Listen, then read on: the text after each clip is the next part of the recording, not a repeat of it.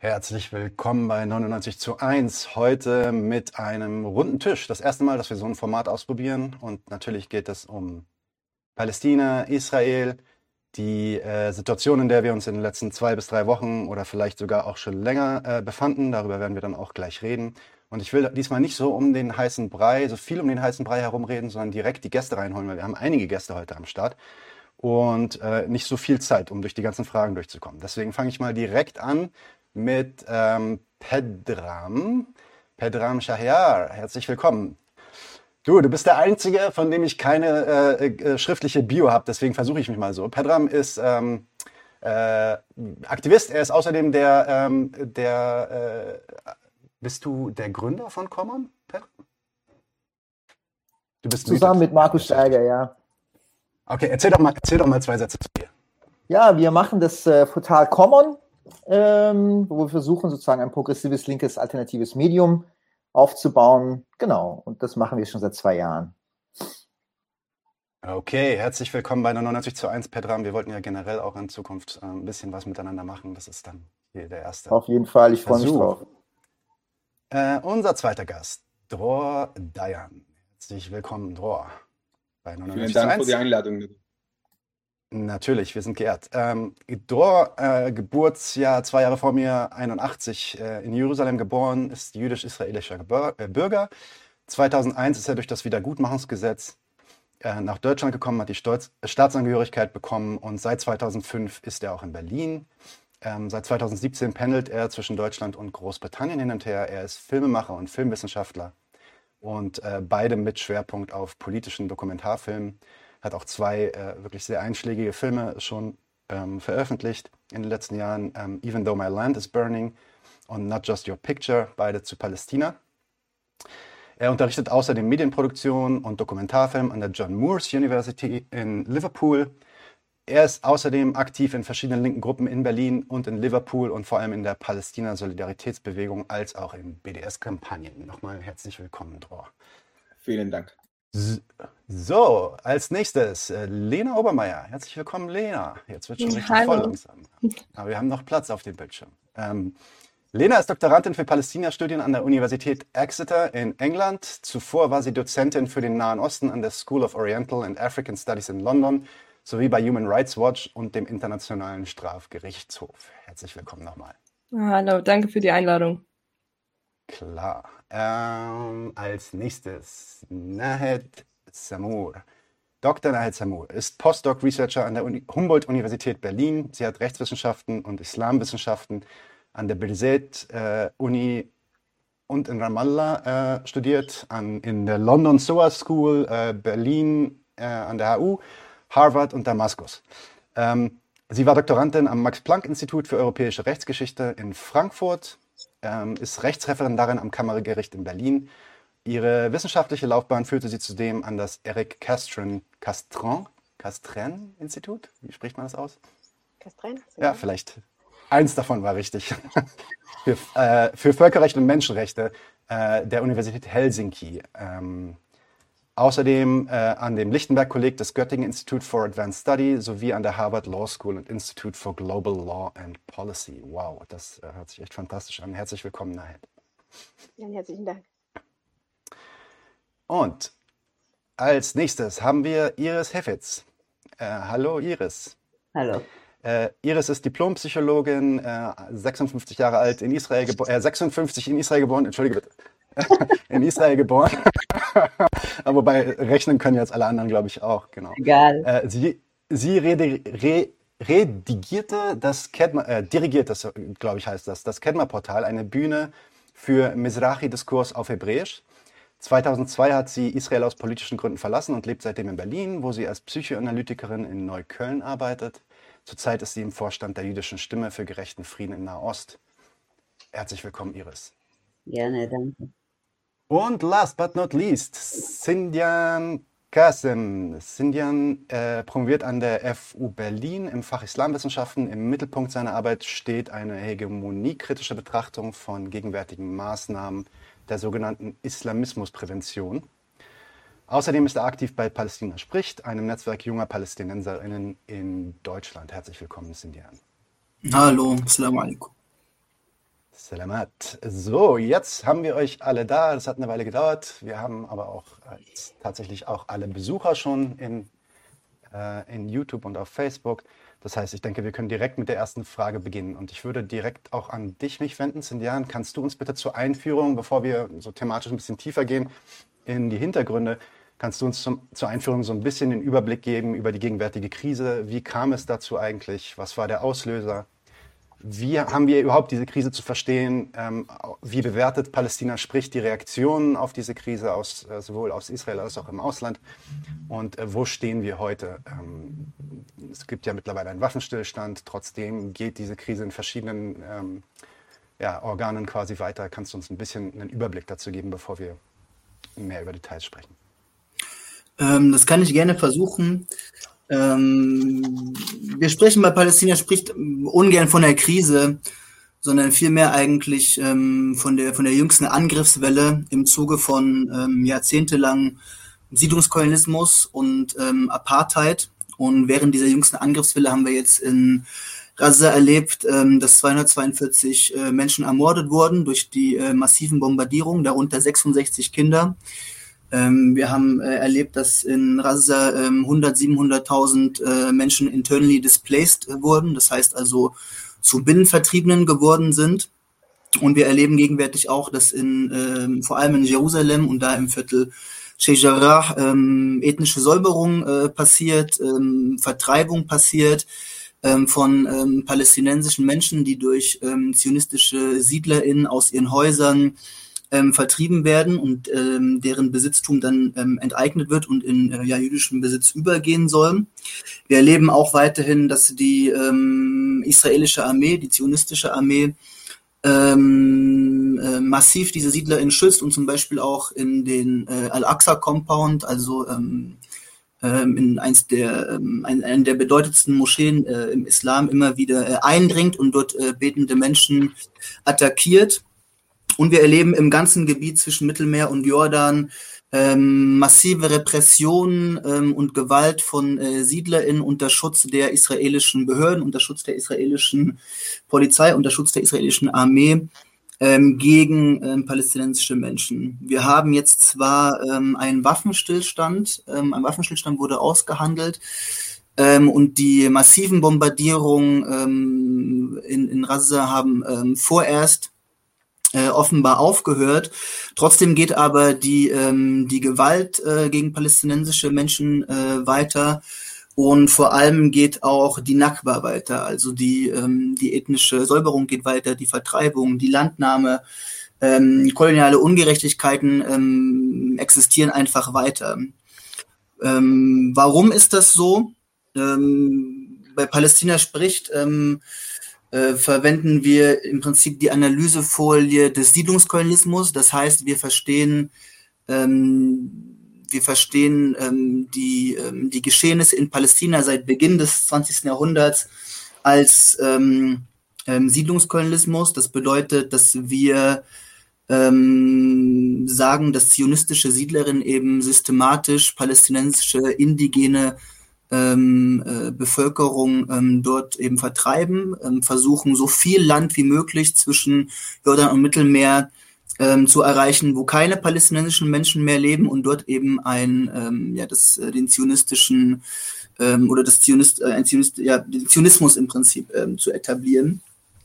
Und das hat dazu geführt, dass wir mittlerweile ähm, dort ähm, ein Apartheidssystem haben, ähm, palästinensische Stimmen sagen das schon seit vielen, vielen Jahren und mittlerweile ähm, ziehen auch Menschenrechtsorganisationen nach. Jetzt zuletzt gab es äh, von äh, Human Rights Watch einen Report, wo auch im Apartheid festgestellt wurde. Apartheid bedeutet, dass ähm, von den, dass zwischen Mittelmeer und Jordan im Prinzip der israelische Staat über 6,7 Millionen Araber und 6,7 Millionen äh, Jüdinnen regiert und aber für ähm, beide Bevölkerungsgruppen verschiedene Gesetze gelten. Im Prinzip ähm, Racial Segregation herrscht, ähm, äh, manifestiert zum Beispiel auch durch die, ähm, durch die Mauer, durch unzählige Checkpoints, aber eben auch durch institutionell verankerten Rassismus. Gleichzeitig erlebten wir aber gerade auch in den letzten Wochen ein ähm, Aufblühen des palästinensischen Widerstandes, ähm, eine Intifada der Einheit koloniale ähm, Grenzen scheinen ähm, so langsam aber sicher weggewischt zu werden. Und auch hier in Deutschland ähm, im Exil und ähm, ja, zum Glück endlich auch in Deutschland regen sich wieder ähm, palästinensische ähm, Stimmen, unter anderem eben auch ähm, unsere Organisation Palästina spricht. Wir haben in den letzten Wochen, ähm, in den letzten Monaten sehr, sehr viele Demonstrationen, aber auch ähm, viele andere Aktionen ähm, veranstaltet, organisiert und äh, sahen uns auch in Deutschland massiven Repressionen ähm, und äh, massiver Kriminalisierung sowohl also des Staates aber auch ähm, Stigmatisierung durch Medien und vor allem auch ähm, massiver Polizeigewalt ähm, ausgesetzt. Äh, danke sehr, Sindian. Gibt es irgendwas, was ihr direkt schon darauf antworten wollt? Hat jemand vielleicht noch was hinzuzufügen oder wollen wir weitermachen im Text? Wenn, das frage ich jetzt nicht jedes Mal nach jeder Frage. Ihr seid bitte eingeladen, immer sofort euch zu, zu, äh, zu Wort zu melden, wenn ihr was sagen möchtet. Ja? Ähm, okay, als nächstes würde ich dann Iris ein bisschen mehr so zu den Hintergründen befragen. Ähm, eine, eine der, der ähm, Erklärungen, die wir oft auch so in linksliberalen Medien äh, oder auch sogar in ja, liberalen, zentristischen Medien quasi hören, ist so diese Idee, dass Netanyahu ein rechtes Regime führt und Netanyahu ist selbst ein Ultrarechter und äh, das ist der Grund, warum ähm, diese ganzen Provokationen dann auch teilweise Richtung äh, die Palästinenser gehen. Ähm, wie schätzt du diese Begründung ein? Was an ihr stimmt deiner Meinung nach? Also inwiefern ist wirklich Netanyahu dafür verantwortlich oder mit dafür verantwortlich, was wir gerade sehen? Und inwiefern müssen wir über Netanyahu hinausdenken oder über Netanyahu und seine Regierung hinausdenken, wenn wir verstehen wollen, mhm. was gerade in Israel passiert? Ja, ich würde es auf zwei Ebenen ähm, beantworten. Also die erste Ebene, würde ich sagen, ist die psychologische Ebene, in dem Sinne, dass wenn wir immer einen Faktor oder eine Person für etwas verantwortlich machen, dann würde ich sagen, sollen wir vorsichtig äh, und hellhörig sein, weil es normalerweise nicht stimmt. Das ist eine sehr entlastende ähm, also Sicht und es basiert auf eine primitive letztendlich äh, äh, Mechanismus von Projektion. Man projiziert alles auf eine Person und hat dann die Illusion, dass wenn diese Person weg ist, dann haben wir das Problem auch los.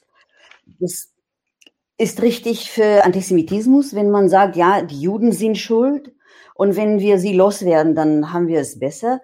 Das ist richtig für Rassismus und das ist eigentlich das Gleiche, wenn wir sagen, der Schwarze ist schuld oder der Muslim, was wir heute auch hier in Deutschland sehr stark erleben, eine antimuslimische, äh, rassistische Stimmung, die denkt, ja, also das Problem ist sozusagen die Migranten oder die Muslimen oder die Araber und wenn wir sie loswerden, dann haben wir das Problem los. Ähm, Netanyahu alles zuzuschreiben entlastet ähm, vor allem die deutsche Gesellschaft. Ähm, die weiße deutsche Gesellschaft will Israel und hat ein Idealbild von Israel. Und das ist jetzt eine Störung. Gibt es eine Störung in diesem Idealbild? Wie kann es sein, dass man praktisch sozusagen eine AfD-Partei in Israel hat, die so viele Stimmen auch hat. Und dann kann man sagen, ja, das ist halt Netanyahu und wenn er weg ist, dann ist alles okay. So denken auch viele ähm, liberale Zionisten in Israel, die monatelang auch gegen Netanyahu ähm, demonstriert haben. Und das einzige Problem, was sie bei ihm gesehen haben, ist, dass er korrupt ist. Aber letztendlich gibt es eine lange Kontinuität von der israelischen Politik. Was wir jetzt sehen, zum Beispiel in der, auf der Straßen von Lida, Lod, ähm, sind Busse mit Milizien von Siedler, die kommen aus der äh, Westbank, sie sind bewaffnet, sie haben Listen, sie sind gut organisiert und sie gehen und machen Pogrome.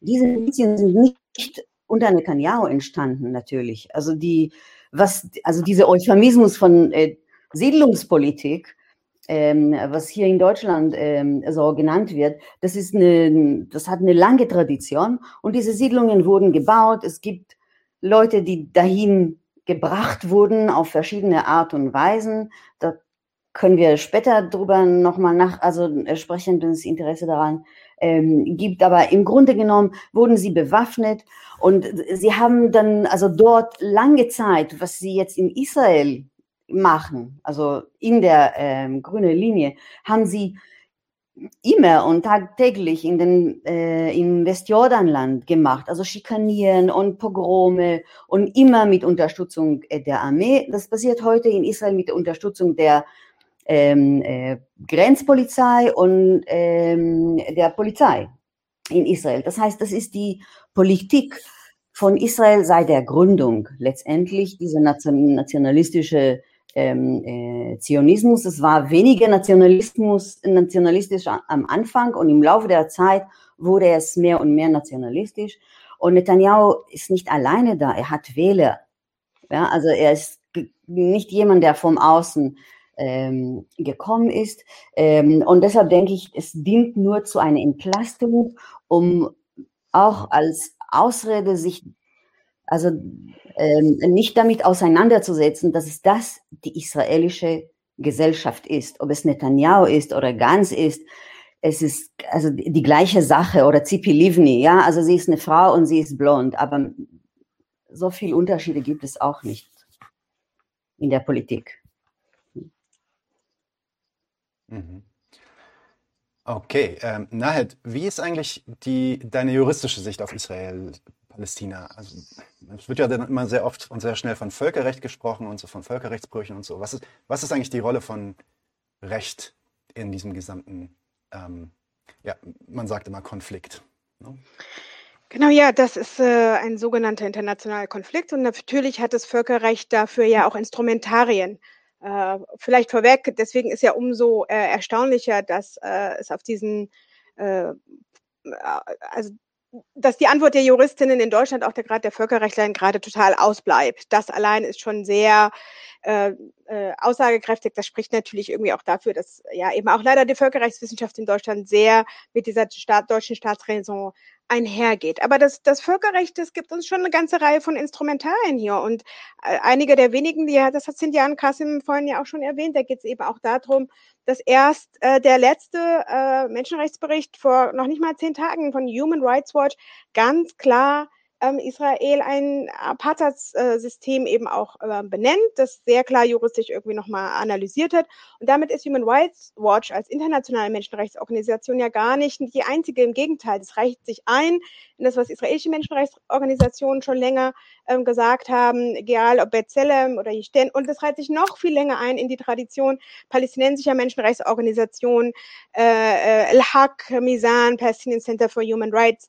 Also da mehren sich immer weiter die Stimmen, wirklich Apartheid als Rechtsbegriff nicht nur äh, insgesamt dann auch ernst zu nehmen, sondern eben auch auf Israel anzuwenden. Und was heißt es? es? Da geht es eben bei Apartheid als Verbrechen gegen die Menschlichkeit darum, dass es eben um eine Vorherrschaft jüdischer Israelis über Palästinenser, dass sie aufrechterhalten wird, dass das komplette Rechtssystem, das Wirtschaftssystem, ähm, das politische System dient einer Aufrechterhaltung ähm, eines äh, einer rassistischen Gruppe über eine andere oder einer rassischen Gruppe heißt es völkerrechtlich.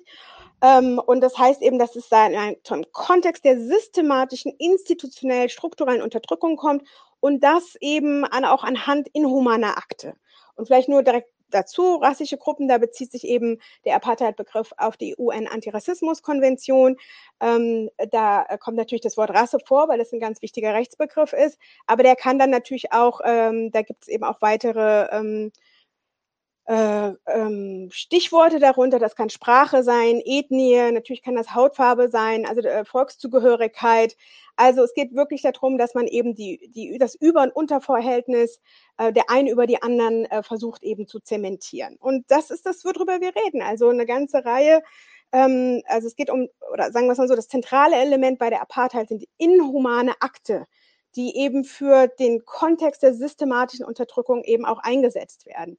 Und das kann alles Mögliche sein, von weitreichenden Einschränkungen der Bewegungsfreiheit, es gibt das ganze Passierscheinsystem ähm, in der Westbank, Enteignung von einem Drittel des Landes der, der Westbank. Und jeder, der France Fanon gelesen hat, mhm. weiß, dass es hier wirklich um Kampf um Land geht. Das macht ja auch diesen ganzen Siedlungskolonialismus aus.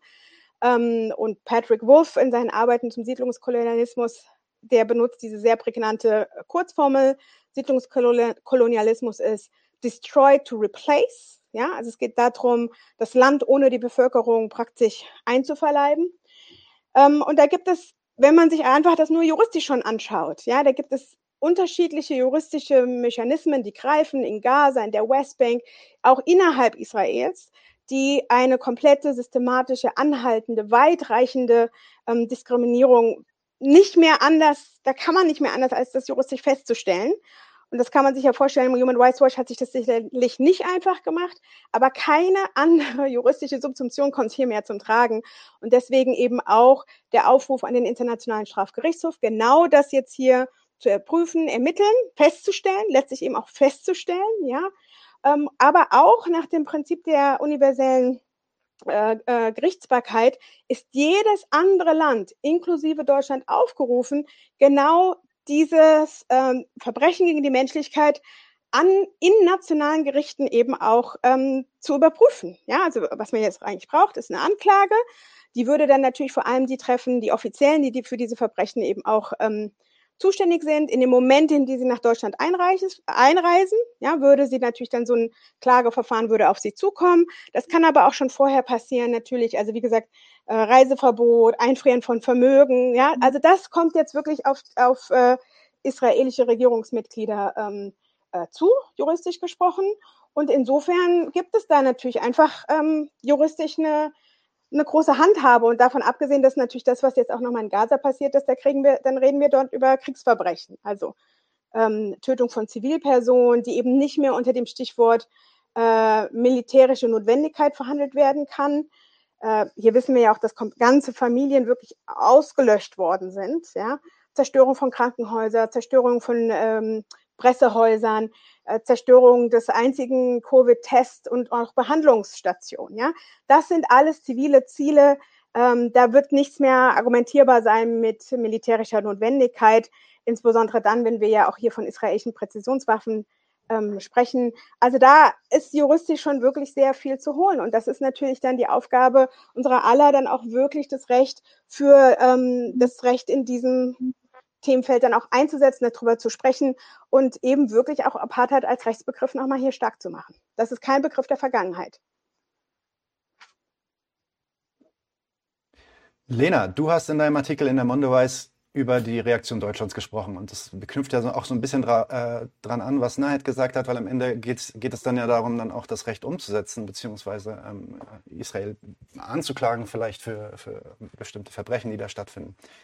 Ähm, und nun scheint es dann ja doch eher ein politisches Problem zu sein, warum das nicht passiert. Äh, in deinem Artikel in Mondeweiß schreibst du äh, über das Schweigen Deutschlands. Man kann ja im deutschen Mainstream eigentlich so zwei Positionen erkennen. Die am weitesten verbreitete ist die einfach bedingungslose Israel-Solidarität basierend auf unserer historischen Verantwortung gegenüber Israel. Das ist das, was wir eigentlich äh, von den meisten Politikern, ich, ich habe das nicht gemessen, aber ich vom Gefühl her so 80, 90 Prozent unserer Politiker geben uns diese Plattitüden.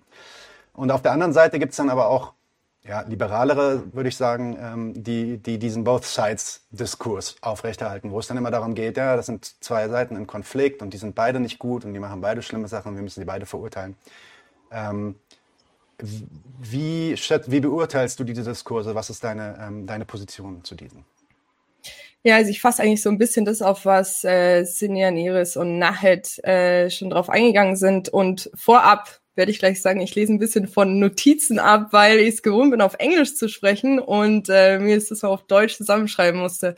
Also, was ich Klar, auch so beanstande in diesen Medien, ist, dass sie halt, dieser Diskurs ist unglaublich voreingenommen, er ist unglaublich verzerrt. Was er halt nimmt, ist wirklich dieses eine Bild, aus einer ganz langen Geschichte dieses sogenannten Konflikts. Und dieses eine Bild ist immer wieder Hamas äh, gegen äh, Israel. Das heißt, wir verzerren komplett äh, die Geschichte hier. Und Hamas wird immer wieder so als das äh, Schreckgespenst und Urproblem wirklich des dieses äh, Nahost-Konflikt äh, sozusagen dargestellt. Und gleichzeitig, was Iris auch schon angeschnitten hat, eben Netanyahus äh, ultrarechte Regierung als sozusagen historische Ausnahme in einem sonst sehr ähm, liberalen und demokratischen Staat. Und beides ist einfach falsch und beides zeigt äh, oder gibt immer wieder dieses, äh, dieses Bild wieder von A, äh, einem sehr faulen Journalismus in Deutschland, aber auch einem Unverständnis des Zionismus eigentlich als äh, Kind des europäischen Imperialismus Und aber auch, äh, es ist auch Teil von dieser aktiven Zensur israelkritischer Meinung. Und das haben wir zum Beispiel dadurch gesehen, ähm, also wissen wir schon länger durch diese Israel-Klausel, die zum Beispiel die Springerpresse hat, aber auch äh, durch, wurde jetzt letzte Woche eben geleakt, äh, die äh, Regeln der deutschen Welle, dass da eben nicht äh, im Zusammenhang mit Israel von Apartheid und äh, Kolonialismus beziehungsweise Siedlerkolonialismus gesprochen werden darf. Ja, was verpassen wir dann eigentlich mit diesem Diskurs? Und das wurde auch teilweise schon angeschnitten. Wir verpassen eben einmal Israel als Apartheidstaat. Ähm, das muss man einfach so kontextualisieren. Ähm, das wurde eben, wie gesagt, schon seit äh, Jahrzehnten von PalästinenserInnen ähm, ja angeklagt, aber jetzt eben auch von Israels größter Menschenrechtsorganisation B'Tselem sowie von äh, den Vereinten Nationen schon vor ein paar Jahren und eben vor ein paar Wochen von Human Rights Watch eben dieses, äh, dieses Apartheid-Regime äh, privilegiert israelische Juden oder jüdische Israelis ähm, und diskriminiert Palästinenser, und zwar systematisch, und das muss man einfach so betonen. Allein aufgrund ihrer Identität werden PalästinenserInnen diskriminiert, die werden äh, von ihrem Land vertrieben, gewaltsam getrennt, was man eben dadurch sieht, dass wir zu einem in Gaza haben, dann das Westjordanland, das ja sehr in Bantustans inzwischen äh, aufgeteilt ist, und dann Ostjerusalem auf der anderen Seite. Nur als Beispiel, die PalästinenserInnen in äh, Westjordanland unterliegen zwei, unterliegen einem ganz anderen Gesetz als die jüdischen Israelis dort. Das heißt, die Palästinenser unterliegen einem Militärgesetz, äh, das seit 1967 in Kraft ist. Ähm, dort werden ihnen Grundrechte entzogen, entzogen wie zum Beispiel äh, das Demonstrieren. Und in den Mit Militärgerichten dort haben sie eine nahezu hundertprozentige Verurteilungsrate, während jüdische Israelis äh, dem Zivilgesetz unterliegen. Und das ist eben, wie er nachher das schon äh, angeschnitten hat, so extrem teilweise, dass es äh, Verbrechen gegen die Menschlichkeit äh, sind. Dann das andere ist eben Zionismus, äh, hat sich eben immer schon als koloniales Projekt verstanden. Und das ist dieses Unverständnis, was, glaube ich, für jeden, der die Geschichte studiert hat und der die Texte gelesen hat, äh, von den Ursprüngen des Zionismus, komplett unverständlich, wie man das nicht äh, in diesem Rahmen sehen kann. Israel ist bis heute ein Seele-Kolonialstaat. Und wieso ist es wichtig, das zu verstehen? Ähm, zum einen, weil Zionismus eben nicht äh, dieser sogenannte, wie immer dargestellt wird, dieser sichere Hafen für Juden und Jüdinnen ist, äh, sondern der wurde von Anfang an gedacht als sicherer Hafen, als Projekt für weiße Juden und Jüdinnen, eben die aus Europa, ähm, sogenannte Ashkenazim. Schwarze oder arabische Juden haben bis heute noch Probleme mit dem israelischen Staat. Sie haben Probleme mit systematischem Rassismus. Israels. Und äh, nur ein Beispiel dafür ist zum Beispiel diese Zwangssterilisation, äh, die ja auch in Forbes, New York Times und der israelischen Zeitschrift äh, Haaretz ähm, ähm, berichtet wurde von äthiopischen Jüdinnen. Und das zeigt ganz klar diesen, ähm, diesen äh, Rassismus, der eben noch vorherrscht und der eben auch ein Kind des europäischen Imperialismus ist. Zum anderen, und das hat Nahed auch schon angeschrieben, äh, angeschnitten, ist eben Siedlerkolonialismus darauf aus, die Eingeborenen letztendlich entweder zu vertreiben oder auszulöschen.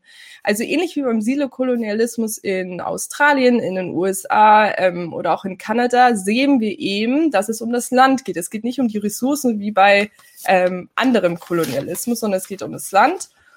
Und da ist dann eben diese Auffassung, dass äh, Palästinenserinnen dort nichts zu suchen haben, weil die die einzigen sind als indigene Bevölkerung, die zwischen Israelis oder jüdischen Siedlern und dem Land stehen. Und da gibt es zum Beispiel vom 12. Juni 1895 ähm, Eintrag von Theodor Herzl, das war ja der Urbegründer äh, des Zionismus. Und äh, da zitiere ich mal frei draus.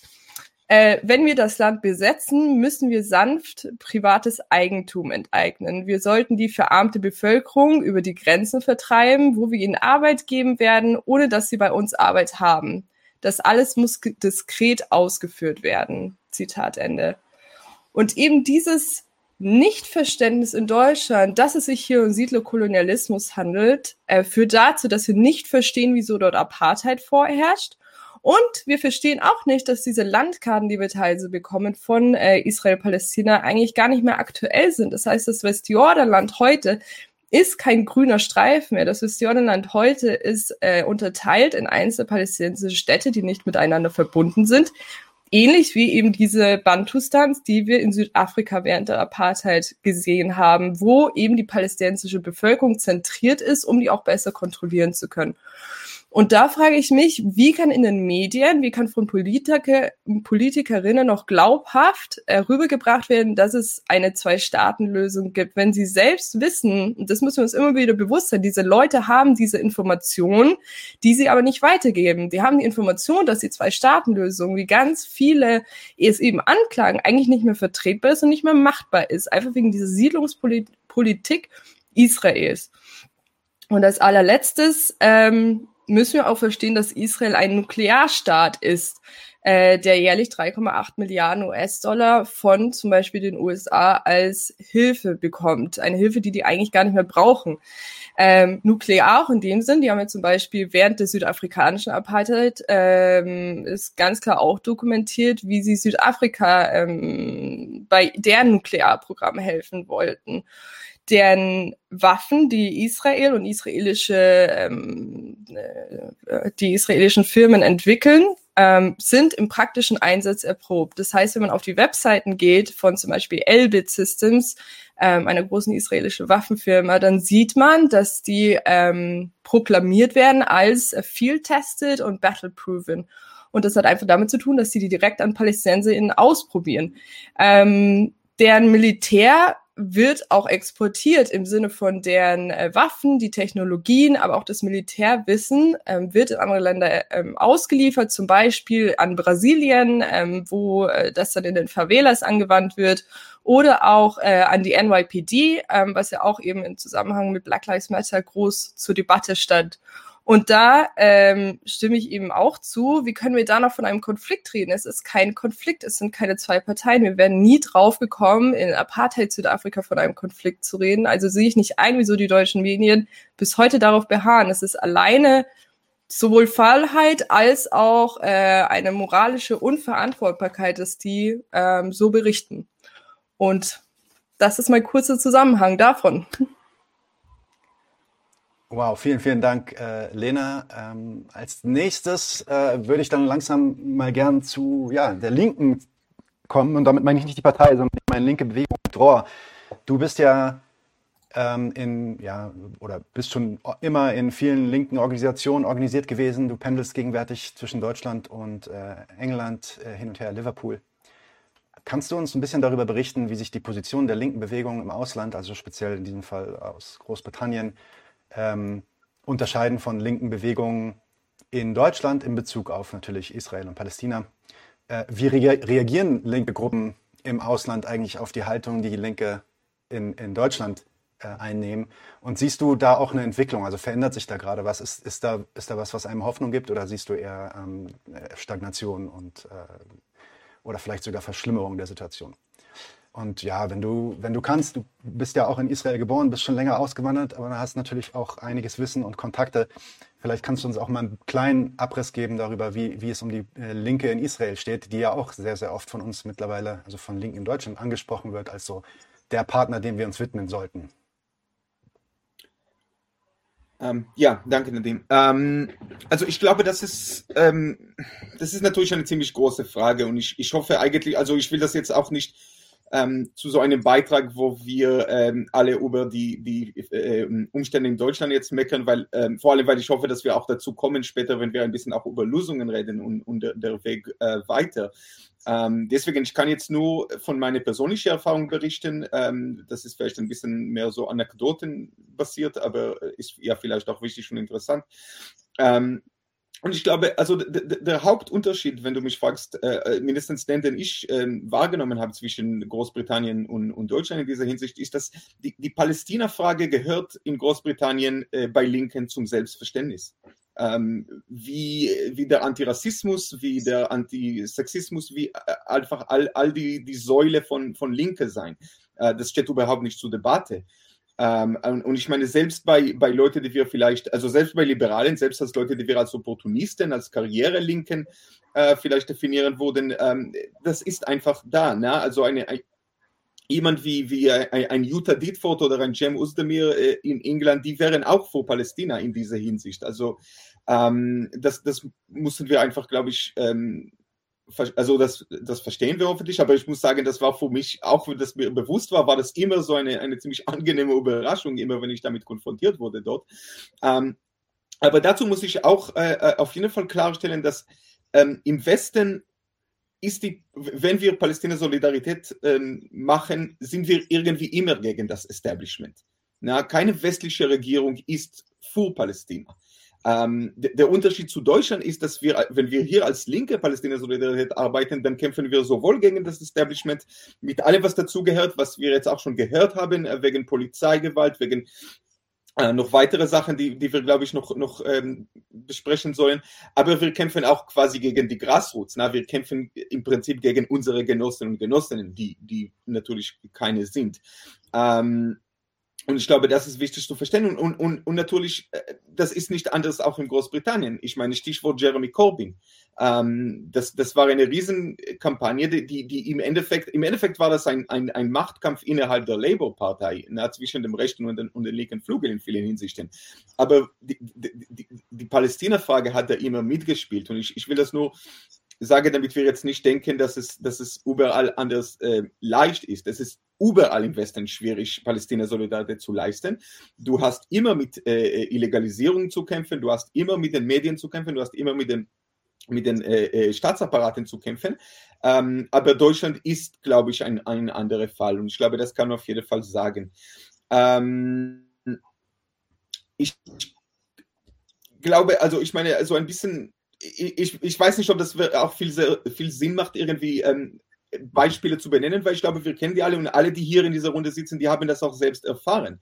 Ähm, ich kann nur von meiner eigenen Erfahrung sprechen, von politischer Arbeit in Berlin, wie zum Beispiel 2016 ähm, als Palästina-solidarische Gruppen, äh, zu denen ich gehörte, äh, ein Teil des 1. Mai, äh, des Bundes für die, für die revolutionäre 1. Mai-Demo waren und wirklich eine große Kampagne war, um uns rauszuschmeißen und auszuschließen. Ähm, das ist auch immer wieder vorgekommen in verschiedenen Bundesarbeiten und, und in verschiedenen linken ähm, äh, Räume und, und, und, und, und Kreisen. Ähm, und ich, äh, also ja, also das ist, ich glaube, das, das muss es das muss, muss ich keiner erzählen.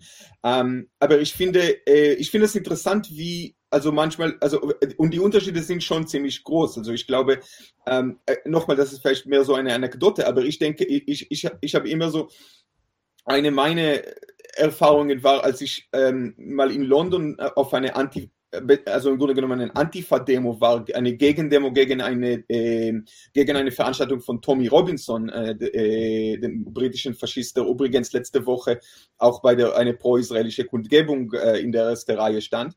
Ähm, und es wurde von Antifa dagegen mobilisiert.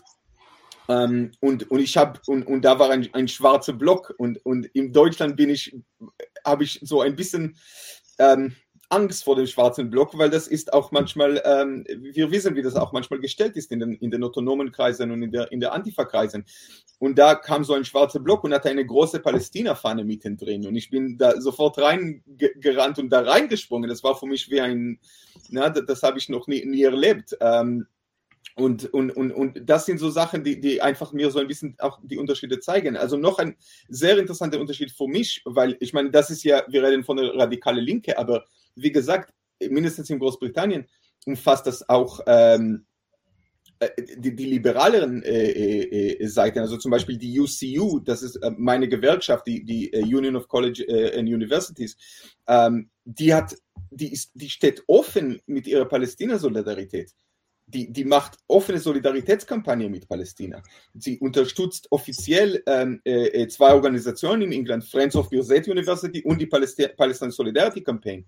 Ähm, das sind Sachen, die in Deutschland undenkbar sind. Also die, die Verdi-Jugend haben hier vor drei oder vier Jahren ein Statement gegen BDS rausgebracht, ein, ein äh, äh, äh, übrigens, die auch auf falsche Tatsachen basiert wurde, weil sie haben da äh, behauptet, dass die palästinensische äh, Gewerkschaft ähm, Komitee gegen BDS ist, was auch falsch war und von denen auch zurückgenommen wurde.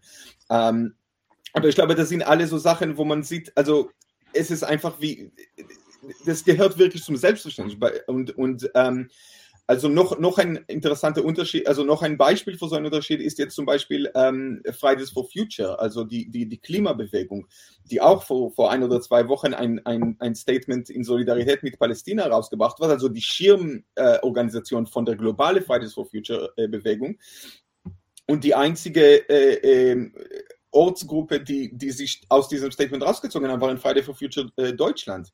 Ähm, und, und ich glaube, das sind so Momente, wo auch die, die Linien relativ klar werden und die, die auch ganz gut sind, weil das ja auch zeigt, wie, wie die Palästina-Frage wirklich zum Selbstverständnis überall auf der Welt gehört. Also ich bin in Liverpool zum Beispiel auch in der Klimabewegung aktiv und für uns ist das auch sehr wichtig in der Gruppe zu der ich gehöre, sie heißt äh, Earth Strike Merseyside.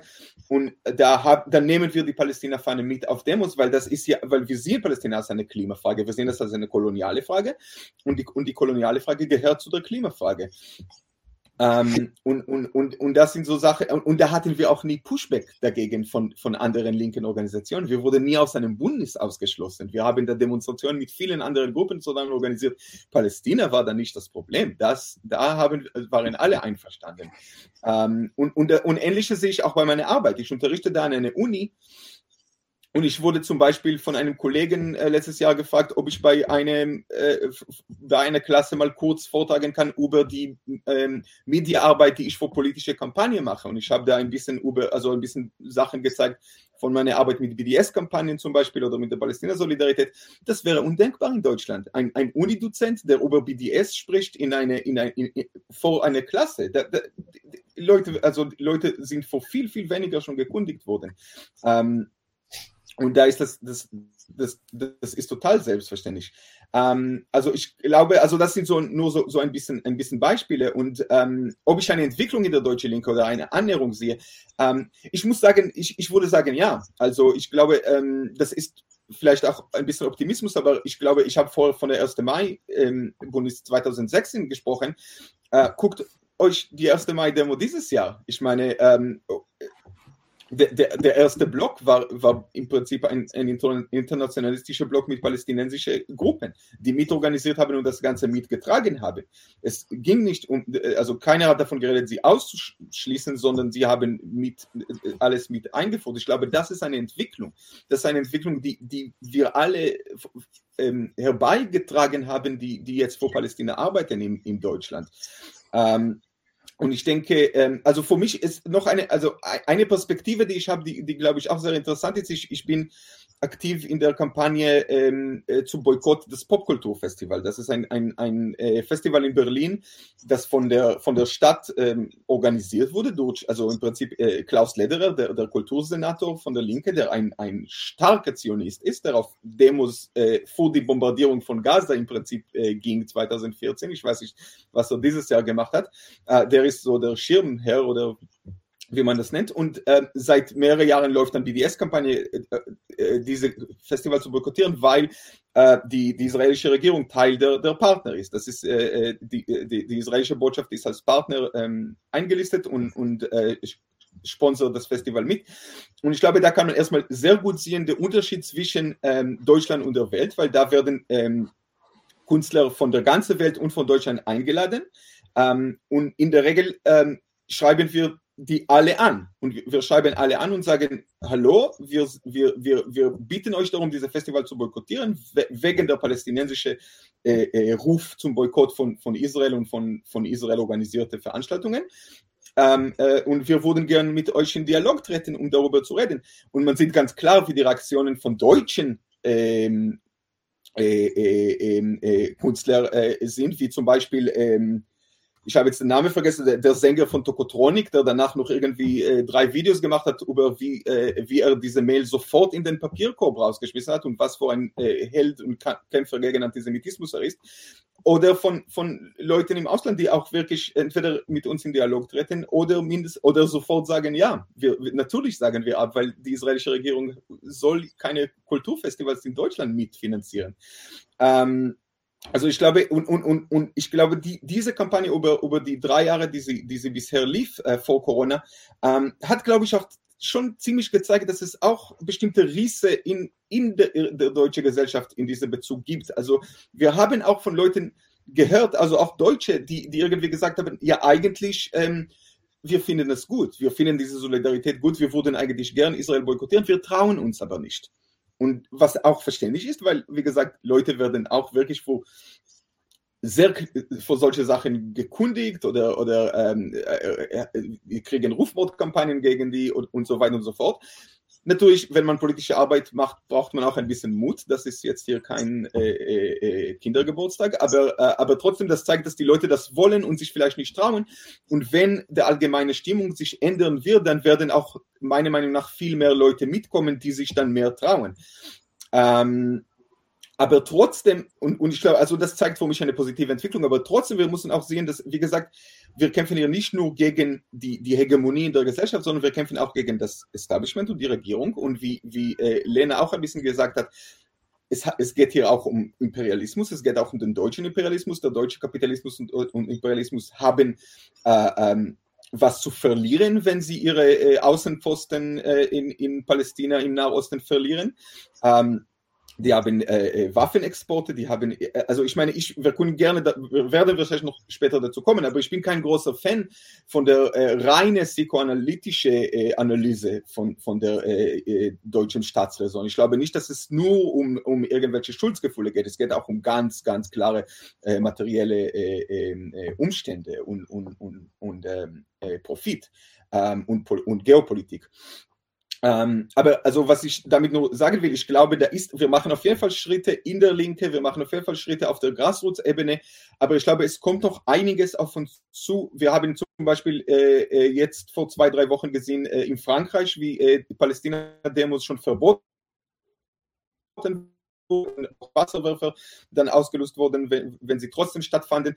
Äh, wir haben hier immer wieder mit Legalisierung von Parolen zu tun. Also das, das darf man mal, das darf man nicht. Also darf man sagen, from the river to the sea, darf man sagen, Israel ist Kindermord oder darf man all diese Sachen sagen. Oder, also da ist immer so ein, ein ziemlich ähm, ähm, na, ein, äh, also der, der, Spielraum wird immer äh, ziemlich klein. Wir haben auch mit dem, zum Beispiel mit der IHRA Antisemitismusdefinition zu tun, die jede, im Prinzip jede Kritik an Israel als Staat als Antisemitismus äh, definiert.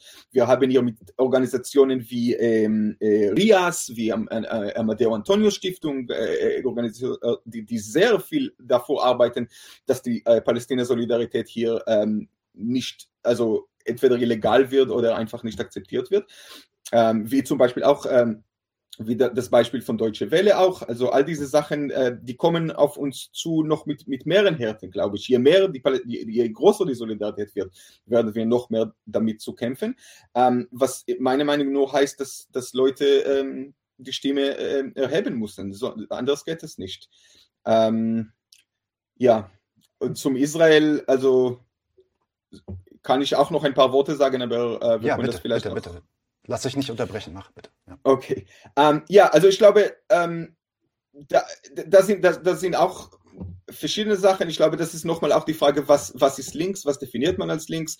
Äh, für mich ist links in der Palästina-Frage ähm, äh, erstmal antizionistisch. Das kann, äh, es kann keine zionistische Linke geben. Also wenn eine, äh, äh Gruppen oder Organisationen ähm, ihre, ihre selbstverständlich daraus bilden, dass Israel ein, ein legitimer Staat ist, der existieren soll, sind die für mich keine Linke. Äh, und dann interessieren sie mich auch nicht so sehr in der Hinsicht. Solche Gruppen gibt es, gab es immer. Ähm, Manche machen auch schöne Arbeit im Sinne von, keine Ahnung, also die, im Sinne von Leute auf die Straße kriegen oder Kampagnen starten. Ähm, aber das ist für mich keine Solidaritätsarbeit mit Palästina. Das ist mehr, um, um, um, um den israelischen Kolonialismus zu reformieren und schöner zu machen. Und ich glaube, ähm, was so mehr ähm, und, und, und Iris, vielleicht kannst du dann gleich nochmal auch was dazu sagen, weil ich glaube, du bist, du, du bist da auch in der Materie drin, mindestens so wie ich, wenn nicht mehr. Ähm, aber ich glaube, das ist, das ist die, die Gruppen, die tatsächlich antizionistische linke Arbeit leisten, ähm, die sind nicht viel. Also wir hatten irgendwie Anfang des 2000 äh, Gruppen wie Anarchist Against the Wall, die, die leider heute nicht wirklich mehr existieren. Ähm, es gab eine, eine relativ, eine ziemlich schöne äh, ähm, organisierte, also Kamp Kampagnegruppe während des großen March, March of Return äh, in Gaza. Es gab eine Gruppe, die hieß äh, der Return Group, die haben Solidaritätskundgebungen auf der, auf der, quasi auf der Seite innerhalb äh, 48 Palästina de, de, de, des, des Gaza-Zauns organisiert, quasi wenn die Palästinenser, äh, palästinensische Demonstranten von Scharfschützern abgeschlachtet wurden, äh, ähm, waren sie auch am Zaun und haben versucht, ein bisschen Solidarität zu zeigen. Ähm, aber ich glaube, das ist mehr oder weniger gerade der Fall. Also ich glaube, die, die, die, es ist ja klar, dass der parlamentarische Weg äh, nirgendwo hinführt und man kann auch dieses Parlament nicht legitimieren, meiner Meinung nach. Ähm, und die äh, und die Solidarität, ja, äh, es ist ja auch ein bisschen schwierig, weil ich meine, man kann, und nochmal, man kann auch ein bisschen mehr in Detail gehen. Ich glaube, man darf auch nicht vergessen, dass Anarchist Against the Wall, die kamen quasi auf dem äh, als Reaktion auf was man auch manchmal nennt, die, die, die Olivenrevolution, na, die Popular Committees, die in den Dörfern im Westjordanland gegründet wurde, um gegen die, den Bau von der, von der Apartheidsmauer zu kämpfen. Also da war eine palästinensische Führung äh, oder palästinensische Initiativen, die, die irgendwie den Weg gezeigt haben und die Israelis kamen mit in Solidarität. Ähm, das ist heute auch nicht ganz so. Also die, die, die, die Aufstände, die, die, die Demonstrationen, die wir heute sehen, die sind auch ein bisschen anders gebildet. Es ist sehr schwierig, da äh, eine israelische israelische Solidarität mit reinzubauen, na? Wenn, wenn irgendwie die, die, die Jugend in Lid oder, oder, oder in äh, Jerusalem oder wo auch immer irgendwie ähm, aufstehen, na? Da, da gehören wir nicht hin, so die Israelis, nicht in diesem Zusammenhang, nicht so.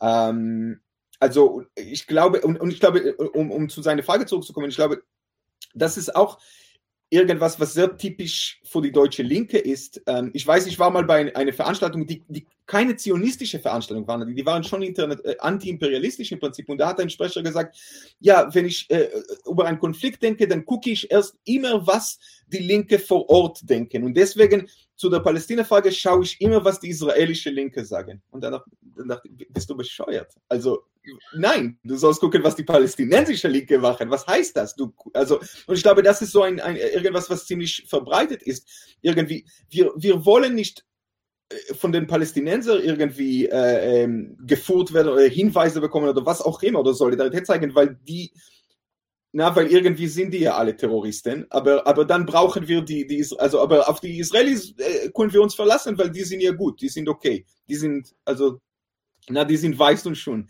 Äh, und, und, und auf die können wir uns verlassen. Ich glaube, das ist sehr gefährlich. Und ich glaube, eine, ein, ein Aspekt, den man immer wieder auch in der Linke sieht, ist diese, ähm, im Prinzip Fetischisierung von der israelischen Linke und der israelischen Arbeiterklasse und diese Warten, dass die, die israelische Arbeiterklasse zusammen mit der palästinensischen Arbeiterklasse den Weg zu der Revolution führt. Und ich glaube, das ist, äh, das ist ein sehr äh, gefährliches ähm, Bild, weil, weil die, die, auch die Arbeiterklasse von einer Kolonialgesellschaft hat mehr zu profitieren von dem Kolonialismus als jetzt von, äh, von äh, ähm, Aufstand gegen seine eigenen Chefs und eigene Ausbeute. Und das müssen wir auch verstehen. Die israelische Gesellschaft ähm, ist rechts, die israelische Gesellschaft ist zionistisch, die israelische Gesellschaft ist ziemlich zufrieden mit dem Zustand. Manche wollen vielleicht es schöner machen, manche wollen vielleicht ein paar Siedlungen abbauen oder ein paar Bantustans in Westjordanland äh, äh, äh der, der, der, Autonomiebehörde geben. Aber die meisten sind halt mit, diese, mit diesem Zustand ziemlich zufrieden. Ähm, und, und ich glaube, dass, dass, und man muss irgendwie das hinkriegen, dass sie nicht mehr zufrieden sind. Ich glaube, das kann man sehr gut mit BDS machen. Ähm, ich glaube, das ist vielleicht die Rolle mehr von Iris und mir hier und weniger vielleicht von äh, den Deutschen. Den Deutschen soll einfach Solidarität mit den Unterdrückten zeigen und die Unterdrückten sind die Palästinenser. Vielen Dank, Dror. Ähm, ich komme mal direkt zur nächsten Frage und dann frage ich, ob irgendwas übrig geblieben ist ähm, und irgendjemand antworten möchte. Ähm, ich möchte doch kurz zu Pedram kommen. Wir sind jetzt schon fast bei einer Stunde. Ähm, Pedram, du hast in deinem letzten Artikel auf Heise äh, beschrieben, wie du, ähm, ja, wie du findest, dass die palästinensische Nakba, also die Katastrophe, die Vertreibung äh, von Hunderttausenden von Palästinensern, äh, zur Staatsgründung Israel und wie äh, Palästina spricht und viele Aktivisten auf der Welt jetzt auch sagen, die ongoing Nakba, also die Katastrophe, die quasi andauert, auch von Deutschland eigentlich aufgearbeitet werden muss. Und ähm, Drohr hat auch schon ein bisschen darauf hingedeutet, er hat auch schon ein bisschen erzählt, was sind die Unterschiede zwischen der deutschen Linken und einer, einer englischen Linken zum Beispiel. Ähm, hat auch darauf hingewiesen, dass es äh, natürlich auch materielle Interessen gibt, die da eine ganz große Rolle spielen. Aber warum, warum ist die deutsche Linke eigentlich so krass kaputt, was dieses Thema angeht? Ja, das ist ein Thema, äh, auf die jeder stößt, der irgendwie links tickt und irgendwie nach Deutschland kommt oder sich die deutsche Linke anschaut. Ja? Das ist ja eine globale Anomalie, äh, weil wenn man sich anguckt, jetzt auch an diesem Konflikt, weltweit kann man eigentlich den politischen Uhr immer auch danach stellen. Ne? Alle Rechten sind immer für, den, für israelische Kriegspolitik, also von Faschisten wie Bolsonaro, aber auch so Mitte-Rechtsleute, und äh, Europäische Union war übrigens äh, Orban aus Ungarn, derjenige, der die Resolution verhindert hat mit Veto, der nicht, der nicht, nicht mal zulassen wollte, dass ein Waffenstillstand gefordert wird. Also immer die Rechten und die Rechtesten sind immer für, für israelische Kriegspolitik. Und es ist immer die linke Opposition, die weltweit gerade die Proteste dagegen organisiert und äh, dagegen auf die Straße geht. Nur in Deutschland halt nicht. Ja? Und ähm, es ist ja auch so kein Thema, hat die organisierte Linke in Deutschland so gespalten und so zersetzt wie der Nahostkonflikt. Also wer in linken Gruppen aktiv war, ich bin seit 30 Jahren in linken Gruppen aktiv und das ist wirklich das Thema gewesen, anhand dessen ähm, politische Gruppen zerbrachen, Unigruppen zerbrachen, WGs auseinandergezogen sind, etc. pp. Es gibt kein anderes so hart spannendes Thema innerhalb der deutschen Linken wie dieses.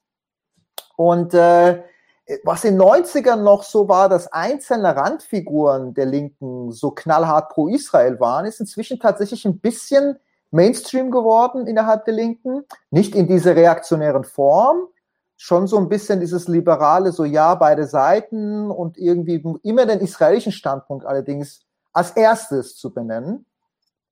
Und äh, wenn man mit diesen Leuten spricht, die eigentlich sonst total stabile Linke sind, aber an diese Frage halt eigentlich das sagen oder das nachvollziehen, was weltweit die Rechten immer sagen, merkt man auch schnell, dass, dass man da mit rationalen Argumenten gar nicht so durchkommt. Und äh, ich finde jetzt, ich, mir hat es sehr geholfen, einfach der Begriff oder die Verständnis von einem kollektiven Trauma, die es in der Gesellschaft gibt, wie es auch sozusagen die Wahrnehmung von Einzelnen oder auch der Gesellschaft mitbestimmt. Mein Vorredner hat darauf hingewiesen, man kann es nicht nur psychologisieren, das stimmt, es gibt sehr viel Machtpolitik, Geopolitik, aber das betrifft, das betrifft die Rechten, ja, das betrifft die Springerpresse, die seit ihrer Gründung knallhart immer, es ist übrigens in der, in der Aufnahmekarte, wenn du bei der Springerpresse arbeiten willst, steht da eine Passage, du musst immer zu Israel halten, ja, sonst darfst du da gar nicht arbeiten. Ja. Das trifft für die Rechten zu, ja, das ist eine klare imperiale Machtstrategie verfolgen, im westlichen Block, westliche Hegemonie und so weiter und so weiter. Bis hin so. Ähm, bei den Linken trifft es ja nicht so. Ja, und da diese Anomalie sich zu erklären, wieso die Linken, die sonst eigentlich immer klar humanistische Grundposition folgen, immer sehr kritisch sind gegenüber Krieg und Imperialismus, in dieser Frage komplett anders, anders, äh, anders ticken. Und ich glaube, das geht nur mit Verständnis dieses kollektiven Traumas in Deutschland, die ja mit, es ist ja das Land, das ein Holocaust ist. Und ähm, ich würde es mal so, so sagen, dass äh, auf der einen Seite hat die Linke in Deutschland dafür gekämpft, dass es eine politisch bewusste Erinnerungskultur gibt. Das gab es ja nicht nach dem Zweiten Weltkrieg. Ja. In den 50er Jahren gab es eine Verdrängung in der Gesellschaft. Man redet ja nicht darüber, was im, im Dritten Reich passiert ist, was mit Holocaust war. Es, war. es waren die 68er, es war die politische Linke, die die Frage gestellt hat an die Eltern und an die Großelterngeneration, was habt ihr eigentlich gemacht? Ja. Das war gar nicht vor ihr Gegenstandpunkt. Und diese politische bewusste Erinnerungskultur als Teil des Staatsräsons ist etwas, was von links erkämpft worden ist. Das Problem ist, dass diese Erinnerungskultur natürlich auch ein Hindernis ist für jede imperialistische, imperiale oder antihumanistische Haltung. Weil es haben immer, immer sozusagen diese Generation immer wieder betont, aus Auschwitz zu lernen heißt nie wieder sowas zuzulassen, aber auch nie wieder jede Form von Rassismus, von Menschen lebensentwürdigende Verhältnisse von Krieg etc. zuzulassen. Und das ist tatsächlich eine Bürde des imperialen Deutschlands. Und was wir erlebt haben, ist, dass äh, äh mit dem Aufstieg der Grünen in die Regierung, das ist ja die 68er Generation gewesen, ja? äh, oder auch der, mit der SPD, dass der erste Angriffskrieg Deutschlands, also der Jugoslawienkrieg, nicht mehr mit einer Verdrängung dieser nationalen Erinnerungskultur einhergehen, ging, weil es nicht geht, man kann diese Geschichte nicht mehr verdrängen, sondern mit einer imperialen Wendung. Also, man bombardiert Belgrad, weil man ein neues KZ verhindern will. Das ist sozusagen, was ich so den imperialen Antifaschismus nenne. Es ist so eine Hinwendung, sondern eine Umwendung, diese historische, äh, dieses, dieses geschichtliches äh, äh, Bewusstseins hin zu einer imperiale Haltung, ja, das wir da erlebt haben. Und ich finde, das sieht man auch in der grundsätzlichen Pro-Israel äh, äh und diese was was das Establishment ja immer macht, ja wegen der Geschichte müssen wir es zu Israel halten. Das ist für mich ganz klar auch dieser Fall von eine imperiale Wendung eigentlich des des historisches Gedenkens des des Auschwitz, ja, als, als, als, als, als, äh, als Staatsräson Deutschlands. Nochmal zurück jetzt zu den Linken. Ich finde nochmal, was ich meinte, kollektive Trauma und nicht mehr rational. Also ich kenne es aus meinem Umfeld, das sind Leute, die sind absolut vernünftig. Ja. Du kannst, aber in diesem Thema, es ist so, ich bin jetzt kein Psychologe, aber es hat was von Dissoziation. Es hat sowas von, sie verlassen eigentlich ihre normale mentale, politisch-mentale Grundparameter. Auf einmal sind die anders, die Leute. Ja. Und ähm, ja, ich finde, das hat was mit kollektive Trauma zu tun. Man findet da keinen richtig rationalen Zugang. Ähm, ich weiß auch ehrlich gesagt nicht, wie man mit denen umgehen soll. Was ich allerdings glaube, was das aufknacken kann, ist, dass man das Geschichtsbild Deutschlands mal hinterfragt. Weil das Geschichtsbild, das habe ich versucht in diesem Artikel zu machen, aber das ist ein Ergebnis von jahrelangen Gespräche, die ich auch in meinem Umfeld habe, wo wir immer zu dem Punkt kommen, wo wir sagen, ey, deutsche Geschichte, von dem es dieses, das abgeleitet wird, ja, ist eine reine Geschichte von denen, auch deren Großeltern hier waren. Ja, also, es ist eine weiße deutsche Geschichte, in der man sagt, okay, Auschwitz und dieses kollektive Trauma und deswegen sieht man immer nur die, Isra die, die, die jüdischen Menschen in Israel, Palästina, die anderen tauchen eigentlich nicht mehr auf, die werden entmenschlicht, die werden entwertet. Okay, aus dem kollektiven Trauma kann man sich das erklären. Aber es gibt ein anderes kollektives Trauma, das ist eben Nakba, das ist eben diese ongoing äh, Verdrängung. Das ist eine, eine, das ist eine Wunde, die ja sagen nicht nur die Menschen in Palästina betrifft, sondern das gesamte, ich sag's mal, islamische Raum von Nordmarokko bis Indonesien, weil es da eine kollektive Identif Identifikation mit den Palästinensern gibt.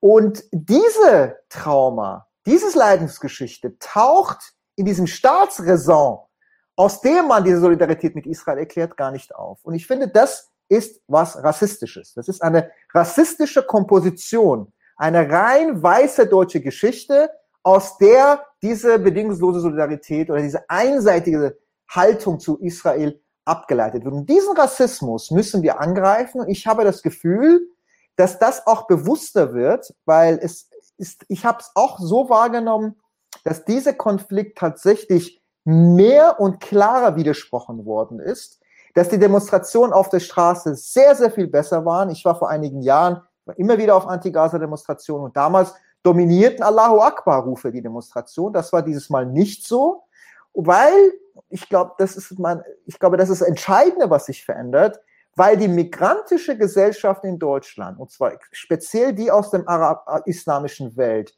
weil die they can speak. Ja, also diese Subaltern can speak. Diese unter, diese, diese nie vorhandenen Stimmen sind jetzt sprachfähig geworden. Und das merkt man in Social Media, was da alles rumgegangen ist. Welche prominente Musiker, welche alle anderen Leute, welche Fußballspieler, die sich alle geäußert haben. Und das, das, da war, es war eine Stimme, die einfach da war. Die kannst du nicht mehr wegdrücken. Das ist Teil Deutschlands. Deswegen ist auch das Nackbau, dieses Trauma und dieses Leidensgeschichte Teil von Deutschland. Das ist der erste Grund. Der zweite Grund, insbesondere für die Palästinenser Solidaritätsbewegung, was ich hier in Berlin mitkriege, ist natürlich die Rolle von Menschen aus Israel, weil wir haben auch eine Migration aus Israel in Berlin und auch in Deutschland.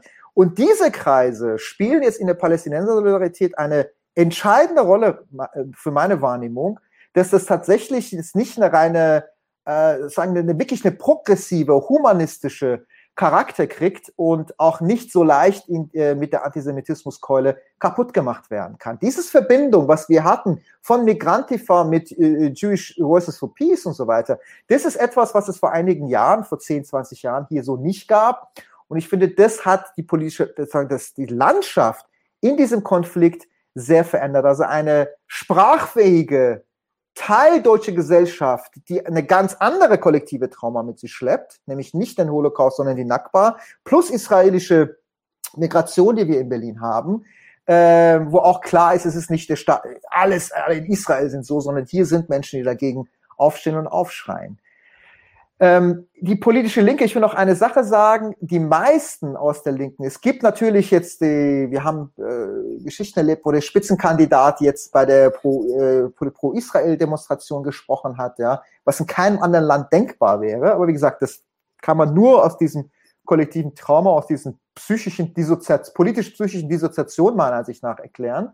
Aber auf der anderen Seite darf man auch nicht vergessen, trotzdem die meisten Leute aus der politischen Linken stehen mit den Palästinenserinnen und Palästinensern. Ja? Nur die äußern sich nicht mehr aus zwei Gründen. Erstens, es wurde gesagt, es gibt wirklich harte Repression. Ich habe auch selber als Lehrbeauftragter irgendwann meine Jobs an der Uni verloren wegen, wegen Friedensdemonstrationen. Da war ich Anti-Amerikaner und, Anti und Anti Antisemit und so weiter. Ist man ganz schnell.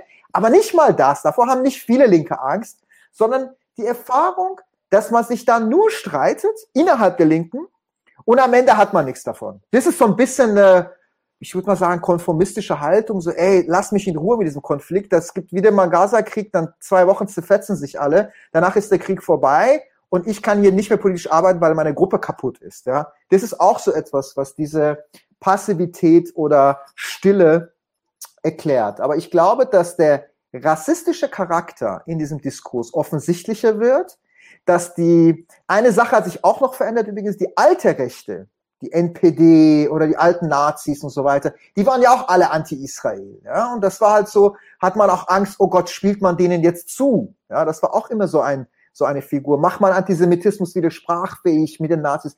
Während die neue Rechte, die ja Kultur, die Kulturkriegsrechte sind, die Kulturkampfrechte sind, ja, die sind ja alle knallhart pro Israel. Ja, das ist ja die AfD, die im Bundestag sagt, sie wünscht der israelischen Armee gute, gute Beute in Gaza. Ja, und das macht gerade bei vielen auch so ein bisschen klar, hey, hier ist der Film irgendwie falsch, in dem ich drin stecke. Deswegen glaube ich schon, dass man da jetzt in der nächsten Zeit äh, eine bessere Zusammensetzung in den Konflikt erfahren wird.